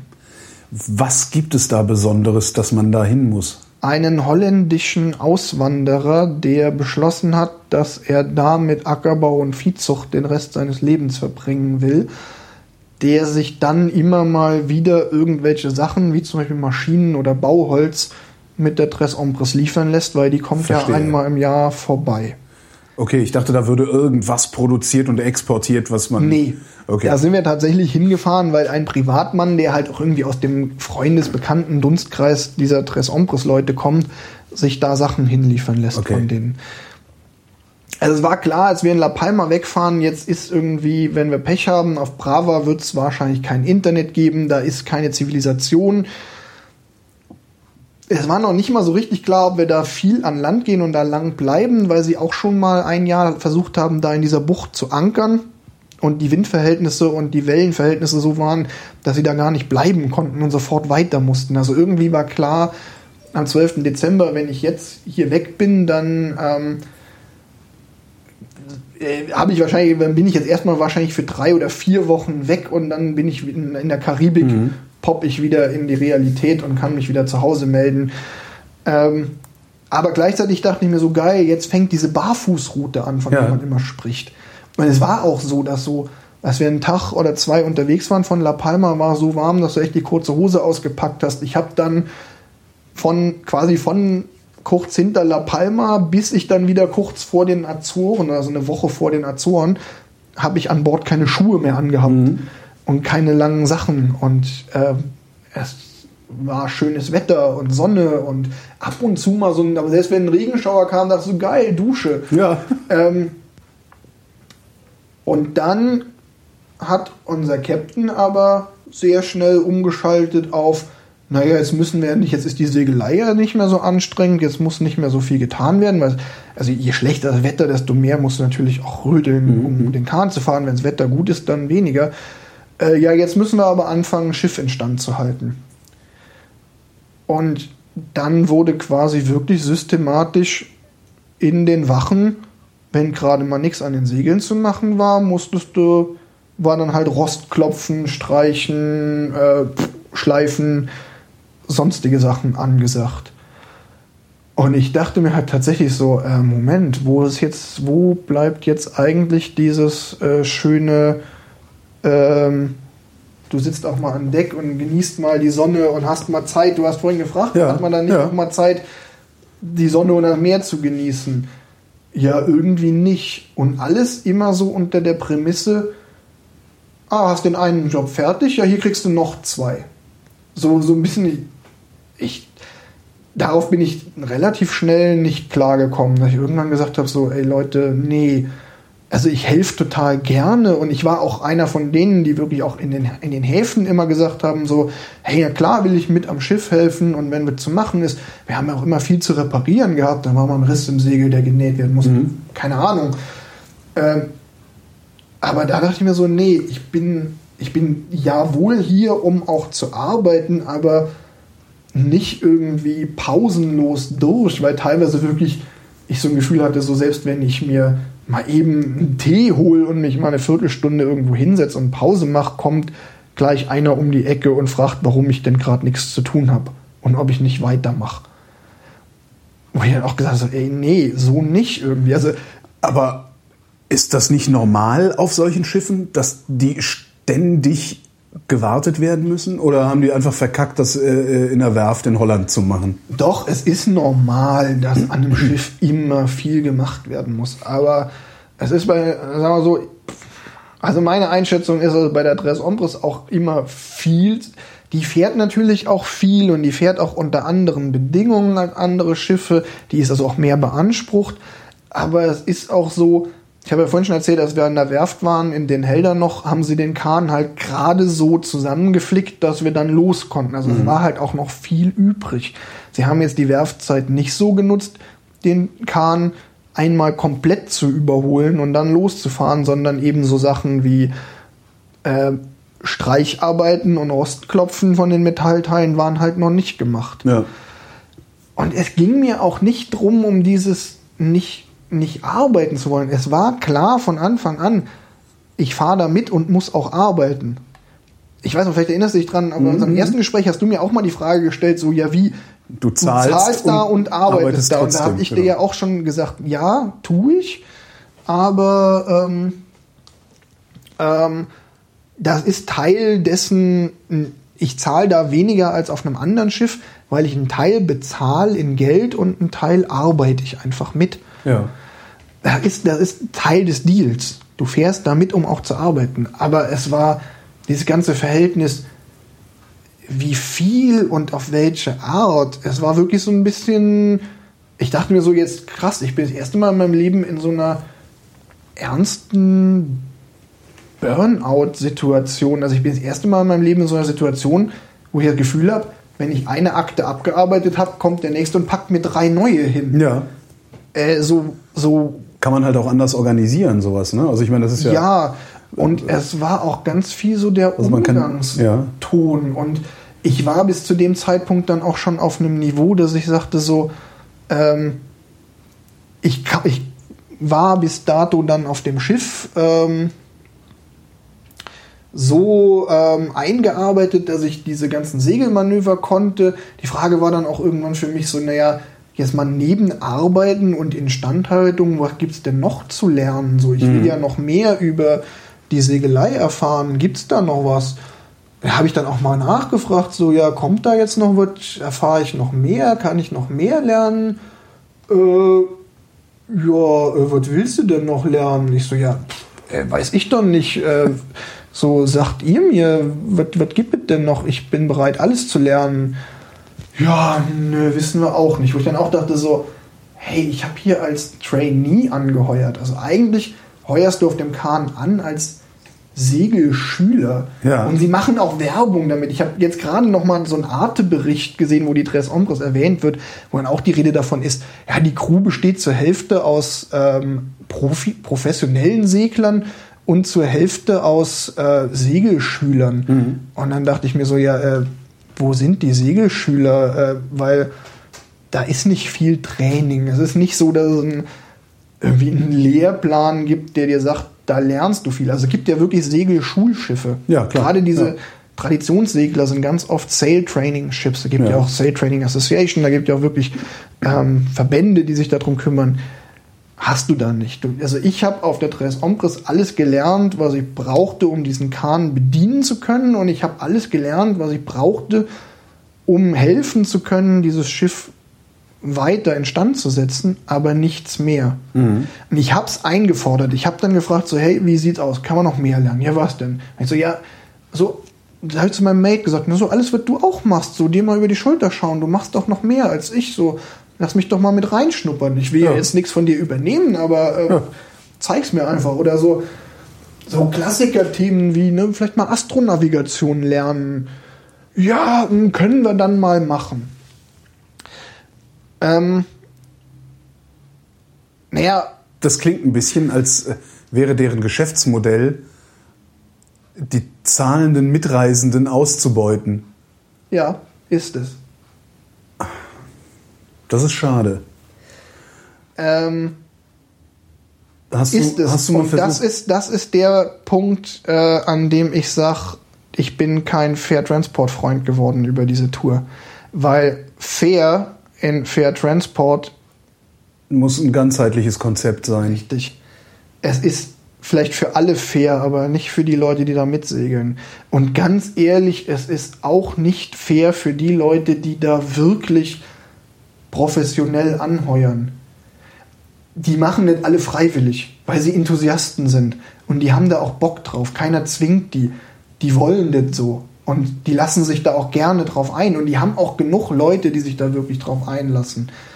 Aber mal ehrlich, eine 20, also so, wenn du da so als erster Offizier, also als First Mate anheuerst, so eine 24-7 äh, Bereitschaft auf so einem Schiff und Dauerdienst zu schieben äh, und dafür dann aber effektiv irgendwie 500 Euro im Monat zu kriegen. Ähm, es ist halt genauso fair, wie eine Firma fair ist, die komplett mit Praktikanten arbeitet. Ja. Es ist genau diese Generation, diese Praktikantendiskussion. Ja. Natürlich, keiner zwingt die, das Praktikum da auf dem Kahn zu machen und die erfüllen sich alle ihren Lebenstraum damit. Aber ähm, sie arbeiten effektiv für eine Firma, die durchaus kommerziell ist, also die überhaupt kein Hehl draus macht, kommerziell zu sein. Und mein, der, ne, der Ian, der erste Captain, mit dem ich gefahren bin, der ja einer dieser legendären Tres Hombres ist, die den Kahn begründet haben, der stellt sich dann hin, wenn er mit irgendwelchen potenziellen Geschäftspartnern oder Leuten, von denen er sich was verspricht, wenn er vor denen redet und sagt, ja, hier Fair Transport, total gut, wir wachsen und wir haben gezeigt, dass es ein Erfolgsmodell ist und spricht dann davon, dass sie nach fünf Jahren ihren Break-Even erreicht hätten. Also den Punkt, an dem der die Kosten, die der Kahn verursacht hat, dieses Schiff, wieder eingespielt sind, dass sie ab jetzt Profit einfahren. Und gleichzeitig bezahlt er keinen einzigen der Leute, die, die alles möglich machen. Mehr noch, er, er lässt sie bezahlen. Richtig.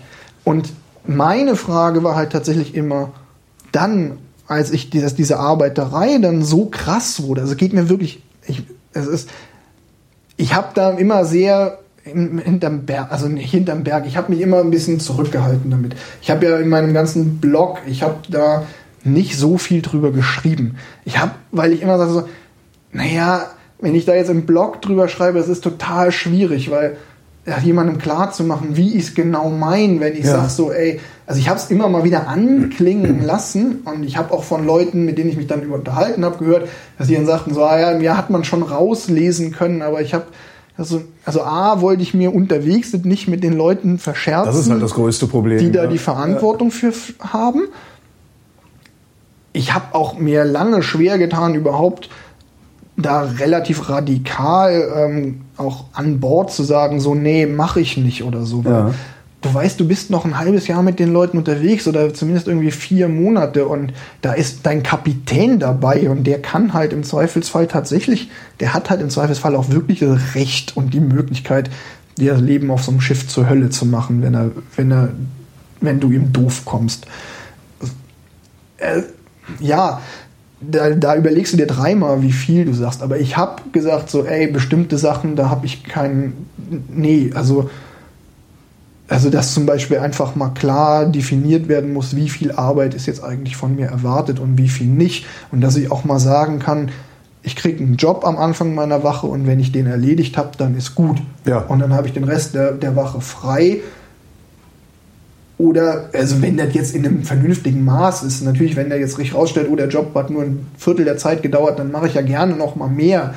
Aber halt nicht dieses, Ah, du hast den einen Job fertig, zack, kriegst du den nächsten. Ah, hast du den auch fertig? Ja, zack. Es gab andere an Bord, die sich halt damit arrangiert haben, die gesagt haben, so, ja, ist doch kein Problem, dann arbeite ich halt einfach langsam und ruhe mich halt während meiner Arbeit aus.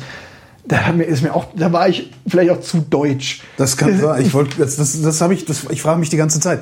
Ja, dann machst du das halt in einem anderen Tempo. Ja, aber ist doch auch un unbefriedigend. Also war für mich dann total unbefriedigend, ja. wenn du dann so dir da einen ab Murkst. und abmurkst und dann auch teilweise, wenn, teilweise, die haben auch unglaublich viele Sachen gemacht, von denen du wusstest, ey, so wie wir die jetzt hier gerade machen und unter den Bedingungen, unter denen wir die gerade machen, bringt das eh nichts. Also mitten auf See Rost von der Stahlwand abklopfen, wo du weißt so, ey, wir schaffen das gar nicht, die hier so trocken zu halten, dass die nicht eh wieder mit Salzwasser besprenkelt ist und dann sowieso in einer Woche wieder komplett verrostet. So, warum machen wir den Scheiß hier? Aber Captain wollte halt, Captain sagte, nee, muss gearbeitet werden. Ihr seid ja zum Arbeiten hier. Und ja, also es, das fiel mir echt schwer. Und dann sich hinzustellen und zu sagen, naja, wir fahren jetzt hier Profit ein. Es ist halt, das beste Beispiel ist tatsächlich dieses, es ist halt genauso fair wie jede andere Firma, die komplett mit Praktikanten arbeitet. Und ja, dann kam halt wirklich auch der Punkt, wo ich sagte, so ja, ey, und ich bezahle hier auch noch und es sind andere an Bord, die zahlen nix, äh, machen die gleiche Arbeit wie ich. Ja, die haben vielleicht ein bisschen mehr Erfahrung mitgebracht, aber irgendwie, ey, sorry. Das klingt, das klingt nach irgendeinem Missverhältnis. Aber das, das hatte ich auch direkt zu Anfang. Als Total. du sagst, ja, und da zahle ich Geld dafür, habe ich gedacht, Moment, das, irgendwas stimmt nicht. Ja, Das, ich habe mich drauf eingelassen, weil ich wusste schon auch, dass das irgendwie mm, sein kann, dass es so ein Missverhältnis ist, aber ich weiß auch, ich wusste auch, und das würde ich auch heute noch sagen, deshalb bin ich auch mit dem, wenn du mich jetzt fragst, so, naja, hat dir das die Tour versaut? Ja. Nee, weil ich habe ja trotzdem gekriegt, was ich wollte. Ich das heißt, es hat sich gelohnt. es hat allem. sich trotzdem gelohnt, Okay. weil es Teil dieses Abenteuers auch war und ich nach wie vor, ich wollte ja auf einem Arbeitsschiff fahren. Ich hätte da nie mitfahren können, ohne die Kohle zu bezahlen. Das ist halt der Punkt. Ich würde halt, wenn du mich jetzt fragst, würdest du da mitfahren, würde ich dir halt sagen, überlegst dir, ob es dir dieses Geld und die Arbeit wert ist. Wenn du die Möglichkeit hast, da mitzufahren und nichts zu bezahlen, würde ich sagen, ja mach, klar, Ja. ist doch, dann kann man das mal machen für eine Saison oder ein paar Monate. Ich, das finde ich auch völlig okay, wenn es nicht ein kommerzielles Unternehmen ist. Weil die verkaufen ja, Fracht. Ja, Also die verkaufen ja Laderaum und anscheinend sind die nicht in der Lage, so zu kalkulieren, dass die Leute nicht ausgebeutet werden am Ende. Und der- das, ja. ich, es ist halt schwierig. Also ja. Und gleichzeitig hast du dann jetzt, ja, ich kann noch einen draufsetzen. ähm, also ich habe vorhin schon mal gesagt, ich habe mich im Blog da immer so ein bisschen zurückgehalten, weil ich dachte, so wenn ich jetzt schreibe, dann versteht, dann kriegt man viel zu schnell in den falschen Hals. Dann, dann, ich will mir nicht anhören müssen, dann irgendwie, dass jemand sagt so, ja, ey, wusstest doch, dass du arbeiten musst, hast dich doch drauf eingelassen. Ja, stimmt. Ähm, aber dieses Maß halt, ich glaube, kann man so, wenn ich es jetzt erzähle, vielleicht besser verständlich machen. Gleichzeitig dachte ich mir auch so, ja, mein Gejammer darüber, dass es gerade, was gerade alles scheiße an der Tour ist, will ja auch keiner lesen. Ähm, Und vor allen Dingen hat sich dann wahrscheinlich auch noch viel beschissener angefühlt, weil du erschöpft warst und das Wetter war schlecht. ja gut, das war dann ja nicht mehr der Fall. Ja, dann war stimmt. das Wetter ja gut. Ähm, ja, aber man muss, aber ich, deshalb sage ich, aber trotzdem, es ist ein ganz gewichtiger Teil dieser Story. Ich wollte es mir aber auch mit den Leuten nicht verscherzen. Ähm, was noch dazu kommt, ist nämlich, um jetzt noch einen draufzusetzen, ähm, ist, dass die, der Umgang, der teilweise an Bord geführt hat. Also ich bin ja mit zwei verschiedenen Kapitänen gefahren. Der erste Kapitän Arjen, ich würde kein Schiff mehr betreten, auf dem der Kommando hat. Der Mann ist ein unglaublich guter Segler. Ja. Der hat dieses Schiff im Griff. Das ist der Wahnsinn. Der weiß in jeder Minute genau, welches Segel er wann wie setzen muss, um den Kahn wie zu steuern. Und auch gerade dieses Segeln ohne Motor, weil der seinen Lebtag macht. Der, der, das ist nicht sein erstes Schiff, mit dem der ohne Ja. Motor über den Atlantik fährt. Ähm, aber heißt, der Typ Entschuldige, heißt ein Schiff im Griff haben auch gleichzeitig die Crew im Griff haben? Nein, Okay. das ist genau der Punkt. Ach so. Er ist ein sauguter Segler, aber ein beschissener Captain, weil er nämlich keine Menschenführung hat. Er ist total gut darin, und das ist wieder so abstrakt, äh, er ist unglaublich gut darin, Menschen zu gewinnen für sich. Ja. Er ist ein unglaublich guter äh, Menschenfischer. Also er hat dieses ganze Ding aufgebaut. Er ist diese Tres Ombres. Es gibt der eine ist so der der Theoretiker und Planer und Künstler, der dieses Schiff gezeichnet hat Ja, und ja. Entworfen hat. Der andere, der Andreas Lackner, der Österreicher, der ist so der Macher, der ist so der Schreiner, der, der, der, der baut diesen Kahn. Und Arjen ist der, der die Leute überzeugt. Der schafft es, Leute dazu zu bringen, für ihn zu arbeiten und ihm auch noch Geld dafür zu bezahlen. Ja. Aber im, wenn die Leute dann für ihn arbeiten, hat er eine Art an sich.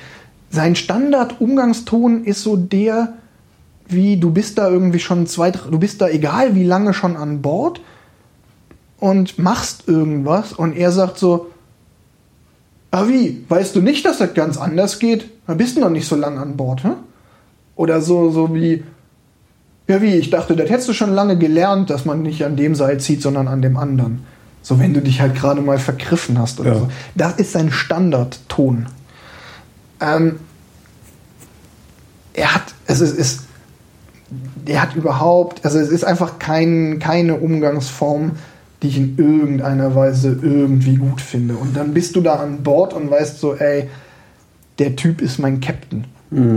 Der hatte seine Frau mit an Bord, die schwanger war, während wir da unterwegs waren, die gleichzeitig total die Diva ist und sich mega angestellt hat bei allem.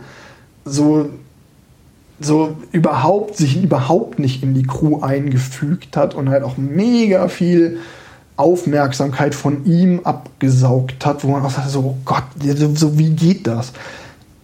So mein großes Ding war immer, dass ich sagte so, okay, ich habe Gott sei Dank mit dem Captain nicht so viel zu tun. Zwischen mir und dem Captain steht immer noch der Mate.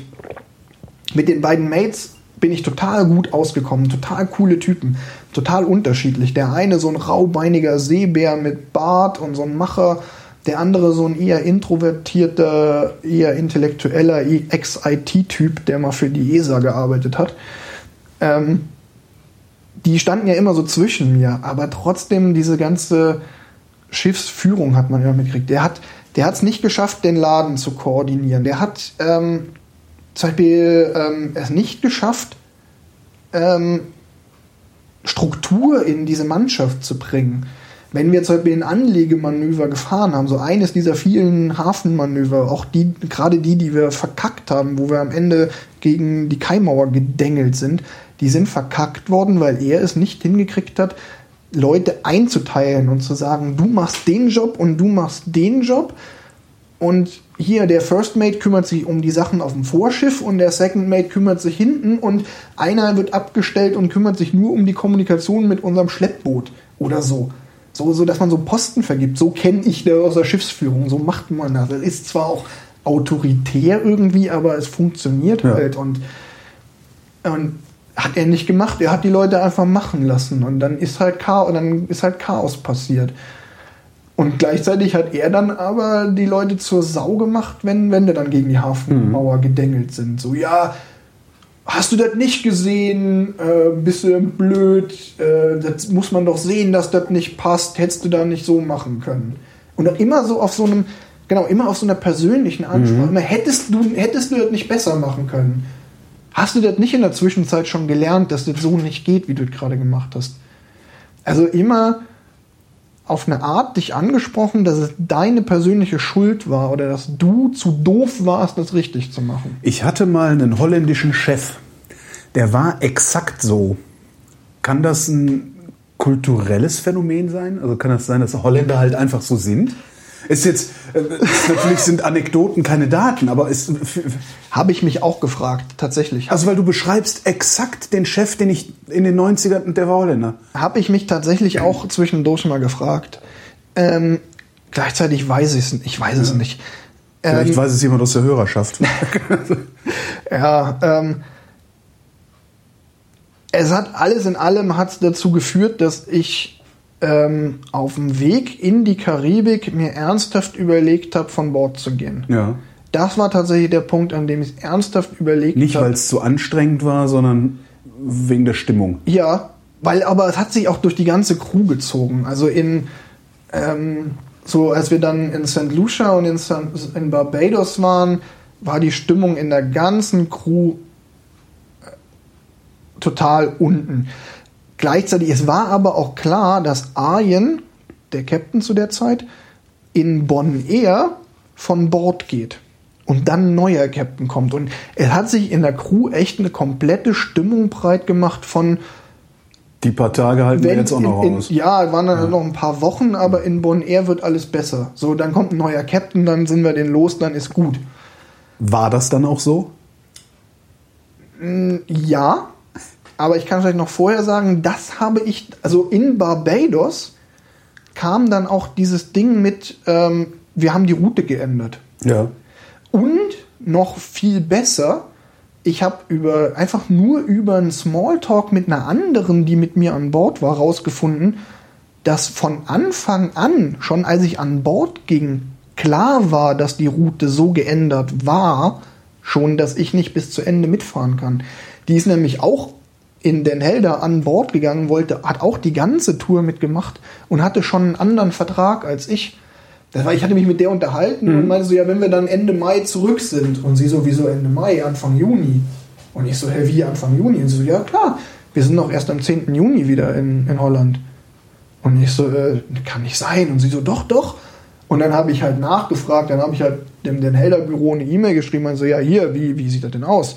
Und so, ja, ja, ach, wir haben da die Route geändert. Und ich so, äh, hallo, hättet ihr mir auch mal sagen können, so, ist ja, dass ihr die Route ändert, ist ja eine Sache, aber mir noch nicht mal zu sagen, fand ich dann halt auch Zumal es ja nur 15 Leute sind, mit denen man da irgendwie Kommunikation betreiben muss. Also es ist ja kein Riesenunternehmen, wo sowas mal versickern könnte. Nee. Ja. Und da, da kam halt noch on top. Hm. Und ich hatte mir auch dieses Ding, also es waren so mehrere Sachen. Es war diese Stimmung, es war diese, diese Sache mit, dass die mir dieses Ziel vor Augen genommen haben, hat halt mich dann nochmal echt richtig runtergezogen. Weil es halt wirklich dieses, ne, ich habe vorhin schon gesagt, ne, Marathonläufer bei Kilometer ja. 30. Und dann auch noch ähm, diese Idee, dass ich zwischendurch auch mal dachte, so, ey, wenn ich auf einem anderen Schiff fahren, zurückfahren würde, könnte ich auch noch mal viel mehr über die Segelei lernen. Weil ich auch, ich habe ja vorhin schon mal gesagt, ich habe halt irgendwann gemerkt, so auf dem Kahn lerne ich nichts mehr. Mhm. Ich kann jetzt hier noch arbeiten, aber ich lerne nichts mehr. Und wenn ich auf einem anderen Kahn zurückfahre, dann habe ich am Ende auch irgendwie nochmal einen Qualifikationsnachweis und weiß, okay, ich habe, ähm, mal blöd gesagt, wenn ich mich jetzt auf einem anderen Schiff bewerbe, kann ich mich als Deckshand bewerben. Das ist so der, der unterste Rang auf so einem Schiff. Also ganz normaler ja. Wenn ich die gleiche Zeit auf einem richtigen Sail-Training-Ship gefahren wäre, könnte ich jetzt als Wachführer oder so quasi schon auf einem Das ist ärgerlich. Das ist wirklich ärgerlich. Es war aber nie mein Ziel. Ich bin die Tour nicht gefahren, weil ich äh, eine Seglerkarriere ja, machen ja. wollte. Deshalb ist es mir auch irgendwie egal. Aber trotzdem, wenn du die Chance vor der Nase hast, ja. Also ich habe tatsächlich sogar ein anderes Schiff mal angeschrieben. ich wollte gerade fragen, ähm, geht das einfach so? Du gehst in Barbados vom Schiff und gehst zu einem anderen Schiff und sagst, hier, äh, ja, kann theoretisch ich mit? ja. Theoretisch geht's. Äh, tatsächlich war es so, dass wir kein anderes Schiff. Ich habe da eine Zeit lang, mich, man kann ja immer schön gucken, wer liegt denn gerade mit im Hafen und dann mhm. Äh, googelt man sich da mal so ein paar Infos, wo die hinfahren. Wir haben tatsächlich kein anderes Schiff getroffen, das wirklich auch wieder zurückgefahren wäre. Wir haben ein paar andere Schiffe, zum Beispiel nordamerikanische Schiffe getroffen. Und ich habe dann ein anderes Schiff, das unter ähm, britischer Flagge fährt, angeschrieben, ob die auch in der Karibik waren, aber woanders, dann hätte ich halt, wäre ich halt von Bord gegangen, hätte mich halt, wäre halt irgendwie nach Martinique gefahren, irgendwie mit der Fähre oder mit dem Flieger im Zweifelsfall. Ähm, die haben mir aber recht schnell abgesagt, weil die auch einfach voll waren für mhm. die Rücktour. Ich habe den Plan dann auch irgendwann wieder verworfen, weil ich halt auch diese Tour nicht aufgeben wollte. Dieses Ziel, trotz allem diese Tour zu beenden. Und ich habe halt einfach nachdem sie mir dieses Ziel Amsterdam weggenommen haben, habe ich mich halt relativ schnell berappelt und mir dieses Ziel Irland gesetzt. Mhm. Und habe halt gesagt, komm, dann machst du bis Irland, dann hast du dein eigentliches Ziel erreicht, nämlich einmal rumzufahren.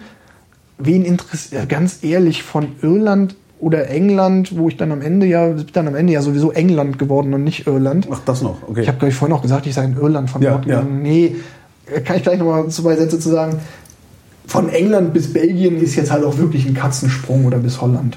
Ähm, den kann man, kann ich glaube ich getrost vernachlässigen.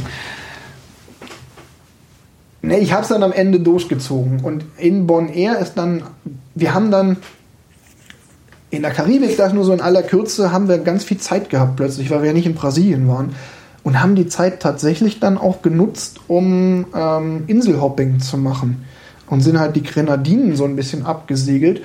Und. Aus, äh, touristisch jetzt? Ja, tatsächlich touristisch. Und weil Arjen, der Captain, es wohl doch tatsächlich, ähm, große Ironie, er gemerkt hat, dass die Stimmung in seiner Crew wohl nicht so geil ist, ähm, hat er auch tatsächlich, er hat dann tatsächlich auch so ein bisschen umgeschwenkt. Er hat ähm, so ein bisschen seine Informationspolitik geändert und uns plötzlich eingeweiht in seine Pläne, was er vorher nie gemacht hat. Teilweise wussten wir am Tag, also am Anfang in der Karibik gab es so zwei Situationen, da wussten wir, als wir abgelegt haben, noch nicht, wo wir denn jetzt eigentlich als nächstes hinfahren. Mhm.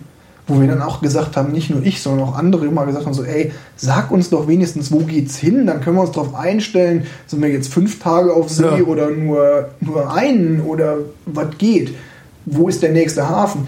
Teilweise hat es auch zu so Stress geführt, wenn du nicht weißt, ob du ablegst oder nicht. Ähm, bei so Mitseglern von mir, manchmal ist dann einfach nur das Schreiben einer Postkarte schon so ein Stressding. Du ja. weißt, du willst unbedingt noch eine Postkarte losschicken, weil eine Freundin noch Geburtstag hat oder warum auch immer. Und dann rennst du los, weil du denkst, ah, kann sein, dass wir morgen früh ablegen und rennst unbedingt noch zum Postamt, machst dir einen Heidenstress, kommst zurück an Bord und dann du, ah nee, wir bleiben noch einen Tag ja super, hätte ich mir den Stress sparen können, so, weil einfach keine Info gegeben wurde. Er hat sich aber berappelt, er hat tatsächlich geändert und ähm, in Barbados habe ich ähm, zwei Sachen gemacht. Ich habe zum einen ein großes anderes Kapitel veröffentlicht in meinem Blog, dass wir diesen, dass wir einen Mann über Bord hatten. Ähm, da müssen wir vielleicht. Das war der aus dem gekenterten Dingi. Nee, nee. Noch ein Mann über Bord. Nee, der aus dem Dingi ist nicht über Bord gegangen. Wir ah, okay. haben richtig ernsthaft einen über Bord geschmissen, wo es wirklich um Leben und Tod ging. Ähm, uns ist mitten auf dem Atlantik, bei der Atlantiküberquerung, einer über Bord gegangen. Wow. Ähm, noch gute 80 Meilen vor, vor Barbados. Beim auf der Atlantiküberquerung haben wir so Zusatzsegel gesetzt. Ja die du nur für diese Passatfahrt setzt. Und als wir die rückbauen wollten in Vorbereitung auf unsere Ankunft, ist uns einer über Bord gegangen bei diesem Manöver, diese Segel zurückzubauen. Und dann bist du mitten auf dem Atlantik mit einer, wie ich schon mal sagte, meiner Meinung nach sehr kopflosen Crew, weil der Captain seine Leute nicht koordiniert. Ein Schiff, kriegt. das du nicht mal schnell manövrieren kannst, weil du keine Maschine hast. Selbst wenn du eine Maschine hättest, könntest du es nicht schnell manövrieren, aber ohne natürlich noch viel, viel weniger. Und du weißt, du hast auch keine Chance, irgendwie Hilfe zu holen oder ja. sonst was. Und du weißt in dem Moment so, scheiße, es geht jetzt um Leben oder Tod. In dem Moment, wir hatten zwei Sachen, waren Glück.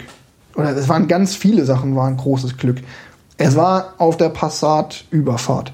Wassertemperatur 26, 27 Grad. Okay, strahlender Sonnenschein. Ja. Wir haben den besten Schwimmer an Bord über Bord geworfen. Du trägst auf so einem großen Schiff keine Schwimmwesten in der Regel, weil du sie tatsächlich in der Regel auch nicht brauchst, weil du du hast eine sehr hohe Reling ja. und wir haben auch auf See immer noch zusätzlich Leinen oder sogar so Netze gespannt an der über der Reling, damit du da nicht über Bord gehen kannst. Ja, genau.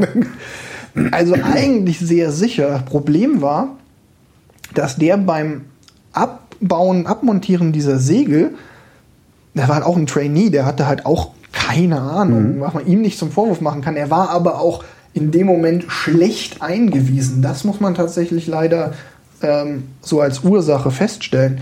Der hat eine Leine abgemacht, die er nicht hätte komplett abmachen dürfen, die dann Zug bekommen hat. Und ihn mitgenommen. Und er hat, hat versucht, die zu halten und die hat ihn über Bord gezogen. Mhm.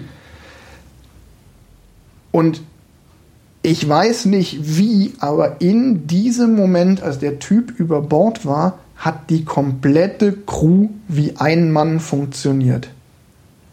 Ich bin bis heute noch baff erstaunt dieses Mann über Bordmanöver, was wir dann unter Segel mit diesen Zusatzsegeln, mit denen du eigentlich gar keine vernünftige Wende fahren kannst, weil die dafür nicht gemacht sind, was wir dann gefahren haben, hat für die Verhältnisse perfekt funktioniert.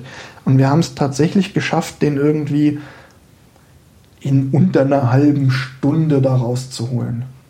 Und wir haben ihn überhaupt da rausgeholt.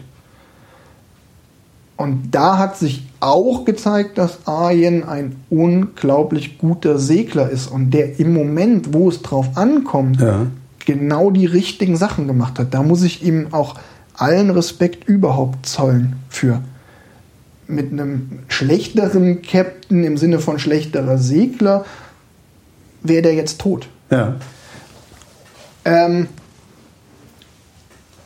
Darüber hast du geblockt. darüber habe ich geblockt, wohl wissend, dass Arjen sagte, er will eigentlich nicht, dass das nach außen dringt. Das hat er aber nie zu mir gesagt. Das hat Okay. er zu anderen Leuten an Bord gesagt. Und ich habe mir in dem Moment einfach rausgenommen, a, ich schreibe hier, worüber ich will. Ich habe mir die journalistische Freiheit genommen. Und b, habe ich mir so, zu mir hat er das nie gesagt. Ja. Ich mache das jetzt. Und selbst wenn er das zu dir sagt, okay, vielleicht, also hättest du gewartet, bis die Tour zu Ende ist, aber äh, erzählen muss man so eine Geschichte, glaube Die ich. Geschichte muss ich jetzt, ich könnte, die habe ich jetzt ja auch nur in der kürzesten Form, wir sind schon so lange am Reden, äh, erzählt. Diese, diese ganze Tour, die, die werde ich auch noch mal jetzt, wenn ich die Sachen aufschreibe, noch mal viel mehr ausbreiten, als ich sie noch im Blog ausgebreitet habe. Ich, ich hätte es mir auch nicht nehmen lassen, selbst wenn er es mir Ja. gesagt hätte. Ich habe es aber so geschrieben, wie ich es jetzt gerade auch geschildert habe. Ich habe es, ich habe quasi ihm damit auch ein mehr oder weniger super Zeugnis ausgestellt, soweit ich mir das erlauben kann, weil es hat aus meiner Sicht krass gut funktioniert. Ich weiß aber, dass ihm, als er gesehen hat, dass ich ja geblockt habe, er hat das ja auch immer mitgelesen, wenn wir dann an Land waren, dass ihm da die Kinnlade runtergefallen ist. Und ich habe kurz danach auch nochmal einen Blog-Eintrag geschrieben, in dem ich diese Schwierigkeiten thematisiert habe, dass, ähm, also ich habe dann auch dieser, also das war dann wieder eine gute Woche später oder so, ähm, hatte ich dann diese, war diese Nummer mit, dass ich da für mich erstmal verdaut habe, dass wir nicht, dass ich nicht bis Amsterdam fahren kann. Und die Sache habe ich auch in einen Blogbeitrag gepackt und habe da auch Kritik durchklingen lassen. Ich habe mich da schon immer noch zurückgehalten, aber habe halt auch gesagt, dass die Stimmung an Bord beschissen ist. Ähm, und dass sie mir diese Nummer da versaut haben ähm, und habe mich da auch drüber beschwert, habe auch gesagt, ja, das ist, da haben die die Tour haben das die, dieses Ja. Ziel haben die mir versaut mit ihrer schlechten Unternehmenspolitik, nämlich einfach Pläne zu ändern ohne Rücksicht auf die Trainees.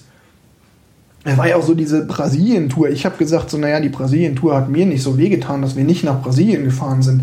Es gab aber andere an Bord, die wollten mit dem Schiff nach Brasilien fahren Und in Brasilien von und Bord in gehen. Brasilien von Bord gehen und da bleiben. Die sind dann aber in der Karibik gelandet. Und die hatten noch nicht mal Zeit äh, vorher, bevor, die, haben- die haben das so knapp vor Ablegen erfahren, dass sie nicht mal Zeit hatten, sich noch mal schnell einen anderen Flug zu buchen. Kannst du halt schwer bringen, wenn du gleichzeitig den Leuten Geld dafür abnimmst, dass du sie Richtig. mitfahren lässt. Das Richtig. ist, ja. Ähm, Wenn es für lau wäre, okay. Ja, Ja. ist es aber nicht. Die, die haben auch echt Kohle dafür bezahlt und nicht zu knapp. Darüber habe ich halt auch geblockt und dann hat sich hat Arjen mich irgendwann zu sich gerufen und hat mich so unter vier Augen zur Seite genommen und hat mich gefragt, so was ich eigentlich äh, erreichen will mit meiner Bloggerei, ob ich äh, seine Firma kaputt machen wollen würde. Und er hat mich halt so, so ganz relaxed, so ganz appeasement-mäßig gemeint, so, ja, ob ich mir denn darüber bewusst sei, was ich da eigentlich, dass ich ja, dass da ja ganz viele Leute lesen würden. Und er hätte jetzt auch aus dem Den Helder Büro gehört, dass sich teilweise Leute angerufen hätten und nachgefragt hätten, was denn los sei, weil sie hätten ja meine Blog-Einträge Ja. gelesen. Und ja, ob ich ihm denn böse will und wird er denn, wird, wird er denn falsch gemacht hätte, so, so, so auf so eine sehr weich gespülte Art. Ähm, weil ich für mich so ein bisschen verbucht habe unter, okay, ähm, der Stachel sitzt. Ja. Ähm, was mir in gewisser Weise auch wieder Auftrieb gegeben hat, weil ich so dachte, ja, okay, ähm, der, ähm, ich habe da einen Hebel und ähm, er weiß, dass er sich mir gegenüber, also ich habe gemerkt, so, ich habe was gegen ihn in der Hand, nämlich im Zweifelsfall die tatsächlich geschaffene Öffentlichkeit, Ja. die ich über meine Berichterstattung mir selbst geschaffen habe. Ähm, was, aber, und gleichzeitig hat es aber auch dazu geführt, all das, was ich jetzt erzählt habe, hat halt auch dazu geführt, dass ich halt auf der Tour mit Fair Transport ganz stark ja, gebrochen habe. Ja. Es ist nach wie vor so, dass ich diese Idee total geil finde. Ich finde auch eigentlich diese, diese Firma cool und ich finde geil, dass sie das mit so einem Enthusiasmus machen. Aber es ist nicht mein Ding. Mhm. Bevor ich an Bord gegangen bin und auch am Anfang, ich bin schon daran gegangen und dachte mir so, hey, das ist so ein cooles Projekt, da habe ich so Bock drauf. Ähm, da könnte ich mich langfristig engagieren oder ich habe da auch Bock, da irgendwie ein Teil von zu werden. Und es fiel mir wirklich schwer, aber irgendwann bin ich halt zu dem Punkt gekommen, wo ich sagte so, nee, das ist zwar ein gutes Projekt und ich bin irgendwie froh, dass es Leute gibt, die die Sachen machen, aber für mich bleibt das erstmal dieses einmalige Abenteuer, was es überhaupt nicht heißt, dass ich nicht irgendwann nochmal zur See fahre und nochmal, Mhm. aber nicht Fair Transport. Ähm, die, mit denen habe ich da ähm, so ein bisschen, ja, mit denen habe ich da gebrochen. Auch an dieser Stelle. Also da kann ich auch ziemlich genau sagen, also rund um die Tage in Barbados und dann auf den Grenadinen ich dann auch wirklich so einen Schnitt gemacht habe und gesagt habe, okay, ich bleib, ich habe dann auch die Entscheidung getroffen, ich bleib an Bord. Ich suche nicht weiter nach einem anderen Schiff oder so, habe ich ich ziehe die Nummer jetzt hier durch. Ihr kriegt mich hier von Ja, den ja, Kragen genau. nicht runter. Vielleicht auch so ein bisschen meine Sturheit hat da vielleicht auch, ich wollte, wollte dieses Ziel immer noch nicht. Ich hatte ja auch immer noch vor, diese, diese Tour abzuschließen, diese Geschichte zu vollenden. Aber ab jetzt bin ich halt Passagier. Ja. Ich habe natürlich weiterhin meinen Crew, mein, mein, meine Sachen gemacht, aber ich habe dann viel stärker gesagt, so okay, wenn wir dann an Land sind, dann klinke ich mich auch mal aus, dann sage ich auch mal so wie die, die älteren Damen und Herren an Bord so, nö, ich nehme mir jetzt irgendwie ein Zimmer an Land und mache einen schönen Landausflug oder ähm, und mache halt über den Dienst an Bord, für den ich wirklich angeheuert habe, nämlich dieses Schiff mit zu segeln, rüber hinaus nur die Sachen, auf die ich wirklich Bock habe. Ja. Und habe dann auch gesagt, so, also Leute, wisst ihr, so hier die und die Sachen, die stinken mir. Ähm, ab sofort könnt ihr davon ausgehen, ähm, ich bin noch, ich, so wenn wir im Hafen, wenn wir auf See sind, bin ich Teil der Crew wie jeder andere. Wenn wir im Hafen sind, ähm, betrachte mich eher mal als betrachte mich als Passagier und gehe davon aus, dass ich nicht da bin, es sei denn, ich habe gerade Bock und will halt da sein. Wie hat der Rest der Crew darauf reagiert? Unterschiedlich. Ähm, ganz viele sind ja viel kürzer an Bord. Ach so, gewesen. ja, okay. Ja. Die ganzen Leute, die halt so drei Monate oder so an Bord sind, die hatten die Pro Also es war schon so, man hat oft gemerkt, so es kippt irgendwann. Bei vielen ist es tatsächlich so, die länger an Bord waren, ist es so, ja, so, im, so nach zehn Wochen oder so auch gekippt, dass sie auch gemerkt haben, so diese ganzen Sachen, die nicht rund liefen, das lief ja auch noch an, laufen ja auch noch, lief, an, da liefen ja auch noch andere Sachen nicht rund. Äh, seltsame Verpflegungsdiskussionen, dass du, du hast vorhin gefragt, wie die Verpflegung Ja. war. Die Verpflegung an Bord war geil und scheiße zugleich. Die Sachen, die es gab, waren ganz oft total cool und gut, aber dann auch immer wieder so Sachen, dass du drüber diskutieren, also teilweise, dass du Diskussionen führen musstest, ob du in deiner Wache noch eine zusätzliche Kanne Tee kochen darfst. Nee, Tee ist zu teuer, haben wir nicht im Budget. Ich habe mal eine Diskussion führen müssen, als wir vor Anker lagen, Ja. ob ich mein Müsli zum Frühstück, ob ich für mein Müsli zum Frühstück noch eine Packung Milch aufmachen darf oder ob ich mein Müsli mit Milchpulver anrühren muss. Weil, wenn wir jetzt die eine Packung Milch aufmachen, dann könnte es ja sein, dass die dann bis morgen schlecht ist. Weil die hält sich ja nicht, weil ist ja warm. Okay, Ja. stimmt auch. Und dann ich so, ey, wir sind hier 15 Leute, ein Liter Milch. Ich verbrauche davon jetzt einen halben, den anderen halben Liter werden wir doch loswerden. Und wenn wir jetzt hier fragen, wer hat noch Bock, ein Glas Milch zu trinken, finden wir. Nee, ist zu teuer. Gib bitte jetzt keine Milch, nimm Milchpulver. Und dann denkst du dir auch so, ey, ich zahle hier irgendwie 1200 Euro im Monat und muss über eine Kanne Tee und ein bisschen Milchpulver diskutieren. Äh, oder ein bisschen Ja, das, sind, das, ist, das sind so Kleinigkeiten, die einen dann auch wirklich runterziehen. Und nicht, Ja. weil gerade wir irgendwie auf See sind und wir rationieren müssen, sondern ey, da an Land ist ein Supermarkt, geh hin und kauf ein. Ja.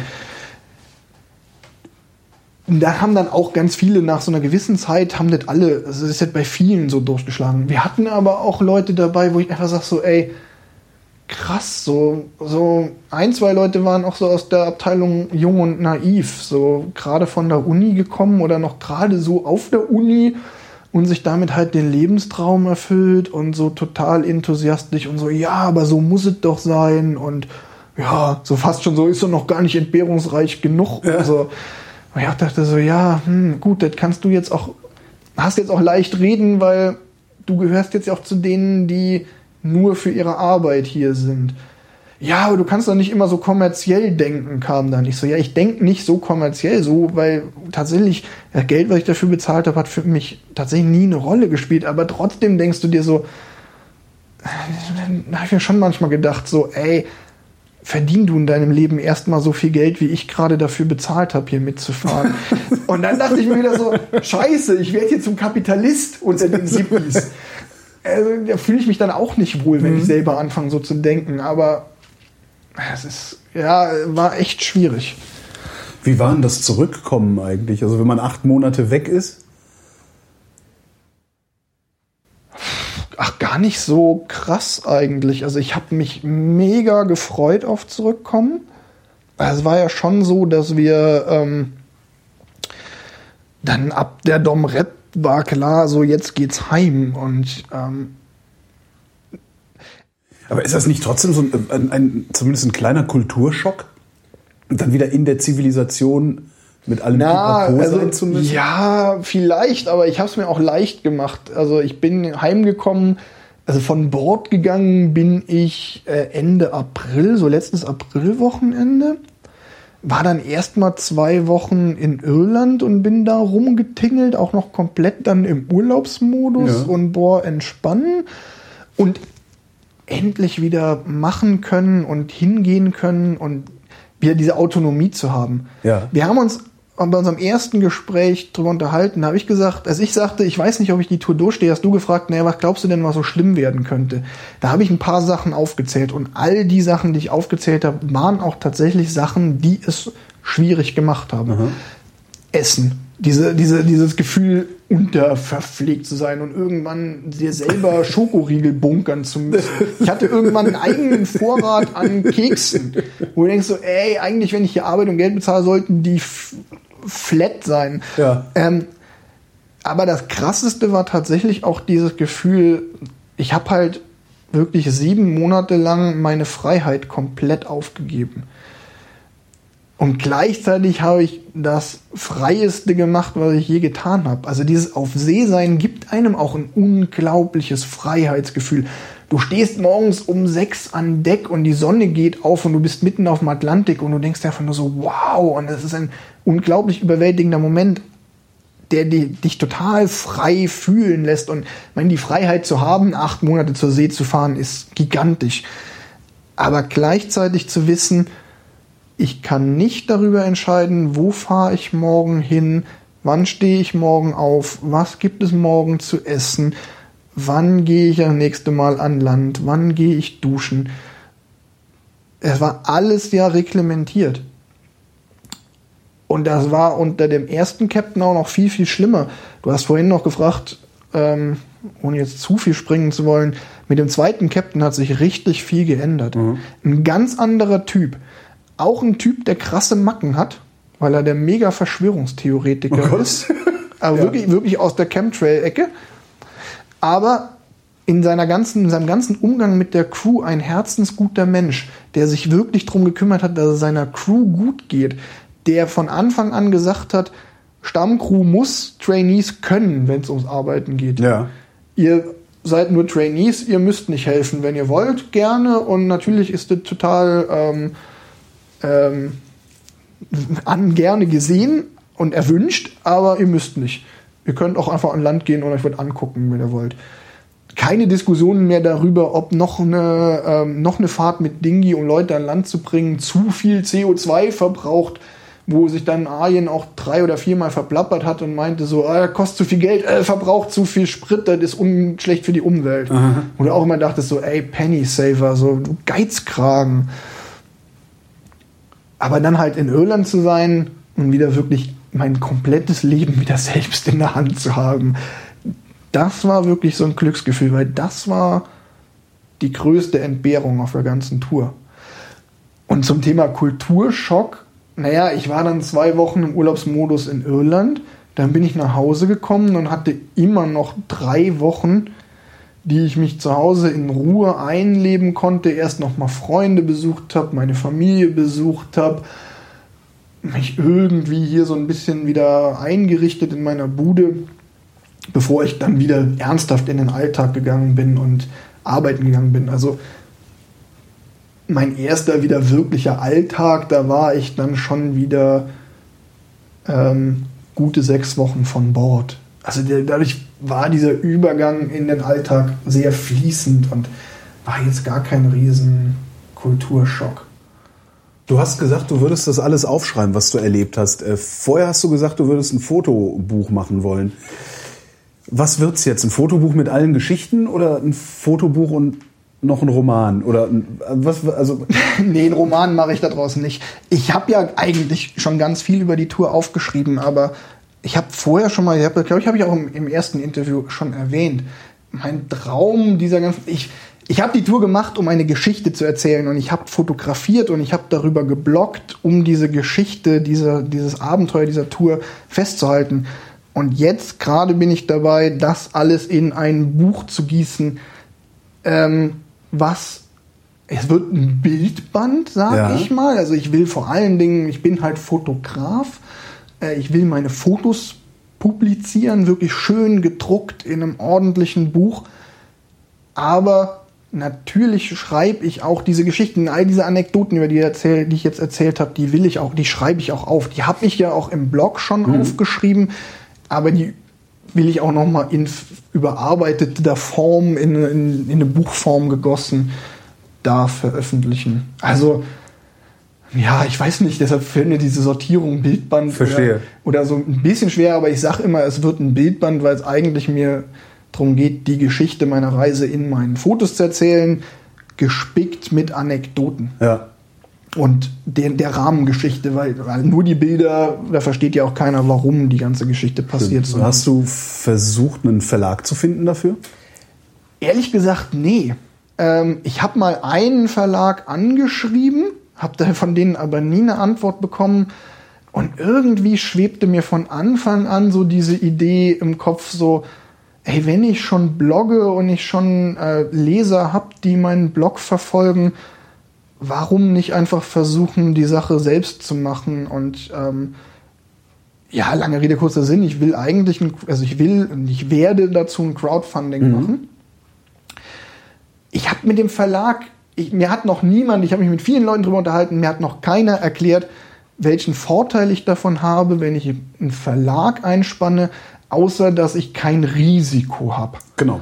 Ähm, aber das hast aber, du beim Crowdfunding halt auch nicht. Wenn, die, wenn, wenn du es ordentlich kalkulierst und die Kohle kommt zusammen, dann, hast es dann ist es auch ordentlich finanziert. Eben. Und selbst wenn ich, selbst wenn ich dann mit dem Crowdfunding scheitere, weil er das größt anzunehmende Risiko ist oder der größt an. Ja, aber dann ist ja trotzdem nichts passiert. Du nee. hast halt ein bisschen Zeit im Internet ver, ver, und dann kann ich mir, dann kann ich auch immer noch sagen, ich nehme jetzt mein Exposé und äh, ja. schick's an einen Verlag und kann die Verlagnummer immer noch machen. Hast du es denn schon durchkalkuliert? Also weißt du, was das Buch kosten wird? Ja, ähm, ich werde ähm, ja zwischen 6.000 und 7.000 Euro brauchen, mhm. um ein Buch zu drucken, was so dem entspricht, was ich gerne hätte. Also du kannst natürlich ein Buch von bis machen. Ich habe aber schon gesagt, naja, ich will eine bestimmte Seitenzahl, also ich will zwischen 120 und 160 Seiten mhm. machen. Das auch ein, soll das schon ein, nicht nur ein Heft werden, sondern ein ordentliches Buch. Ich hätte gern ein Hardcover, ich hätte gern Faden gebunden, ich hätte gern auf einem ordentlichen Papier. Das waren so ein paar Mindeststandards. Und das kriegt man für so wenig Geld?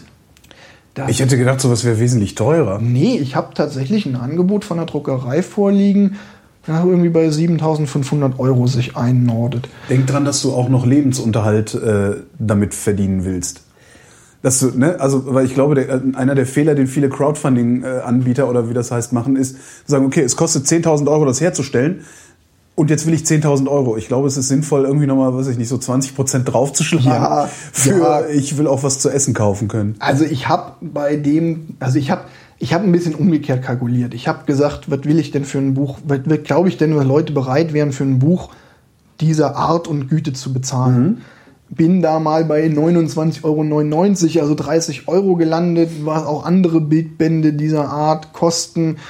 Äh, gut, ähm, und habe dann gesagt, okay, wie viele Bücher muss ich denn verkaufen oder wie viele Bücher traue ich mir zu zu verkaufen? Ja. Habe mir mal das ehrgeizige Ziel gesetzt, 250 Bücher zu verkaufen und dann krieg ich die 7.500 Euro zusammen.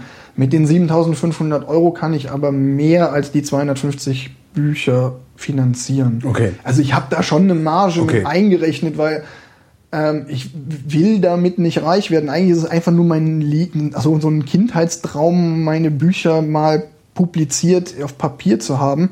Aber Ich finde das übrigens ein legitimes Anliegen, mit dem, was man tut, reich werden zu wollen. Also ich, das, ich würde zum Beispiel gerne durch Podcasting reich werden. Ja, Ich aber schmink mir das langsam ab, aber. Nee, ich habe Ja. jetzt, nein, aber ich bin da auch ganz ehrlich, ich mache das jetzt nicht ähm, unter der Prämisse, dass ich sowieso schon weiß, ich will drauflegen. Ich sag so, Ja. wenn ich am Ende nichts verdient habe, dann habe ich mir immerhin diesen Traum erf erfüllt, aber sch- mein Ziel ist schon, äh, dass ich damit am Ende auch was verdient habe. Und da kommt dann auch wieder dieser Verlag, weil alle, die ich kenne, die Bücher jemals mit einem Verlag veröffentlicht haben, sagen, ja, aber da verdienst du nichts dran. Ja. Und wenn ich mir meine Kalkulationen angucke, dann denke ich mir so, na ja, so habe ich aber schon die, Chance, dass zumindest ein bisschen was hängen bleibt, ist gegeben. Und wie gesagt, ich werde jetzt dieses Crowdfunding anschmeißen. Ich ähm, wird eine ganz normale Start Next Kampagne werden, äh, über die man dann dieses Buch im Endeffekt vorbestellen kann. Ja. Ich habe natürlich auch noch so ein paar andere Gimmicks. Ich werde meine Fotos, ich habe ähm, da als äh, Fine Art Prints anbieten. Die So, falls einer keine 30 Euro, sondern nur 5 zahlen will, oder wie meinst du? ja, oder sogar vielleicht ein bisschen mehr. Also die, die, die hochwertigen Drucke werde ich sogar ein bisschen teurer anbieten als ein Ah, ja. Buch, weil ähm, die so zum an die Wand hängen tatsächlich auch, ähm, denke ich, mehr wert sind. Aber ich habe auch Kleinigkeiten, Postkarten mit meinen Motiven. So ein ganz klassisches Crowdfunding-Bundle. Als Highlight gibt's, und da kann ich dann noch mal Werbung für Severin Simon machen. Ja. Als Highlight wird es äh, fünf ziemlich exklusive Flaschen Severin Simon rumgeben, der einer Sonderedition 1000 Meilen Wind rum erscheinen wird, extra für die Kampagne. Ich mache also quasi meinen eigenen Rum. Und davon also ich, gibt's dann nur 5 ich Flaschen? mache nicht meinen eigenen Ja, ja, Rum, aber, aber ich habe eine halt, eigene ja. Edition, äh, weil der Severin Simon Rum ja auch der Rohstoff dafür mit der Tres Ombres transportiert Ja. würde. Und davon gibt's dann fünf Flaschen auf der Welt, die man dann natürlich auch dementsprechend zu einem Sammlerpreis bei mir im Crowdfunding erwerben kann. Nee, also die Idee ist, und ich dachte halt auch über den Blog, ich habe jetzt eine kleine Community mir aufgebaut, ich habe ein paar Leser und ich hoffe halt einfach, dass mir alle meine Leser einfach einen Euro in den Topf werfen, dass sie sagen, sie wollen das Ding nicht nur auf dem Bildschirm, sondern in Zukunft auch geil gedruckt als Auf dem Coffee Table. auf dem Coffee Table zum Durchblättern und auch Schmökern in den ganzen Anekdoten. Ähm, und ich damit die Sache halt finanziert krieg. Und wenn ich halt mehr, wenn ich mehr Geld zusammen krieg als diese 7500, die ich brauche, dann gibt's mehr Seiten und einen geileren Einband und dann wird's halt hochwertiger. Ähm, aber ich glaube, da sind sowieso, also da habe ich schon ganz viele Ideen. Wann geht's los? Ich hoffe 1. November. Ich bin gerade so in den letzten Zügen. Da muss man ja doch, Crowdfunding ist gar nicht so einfach, wenn man sich dann ernsthaft mit beschäftigt.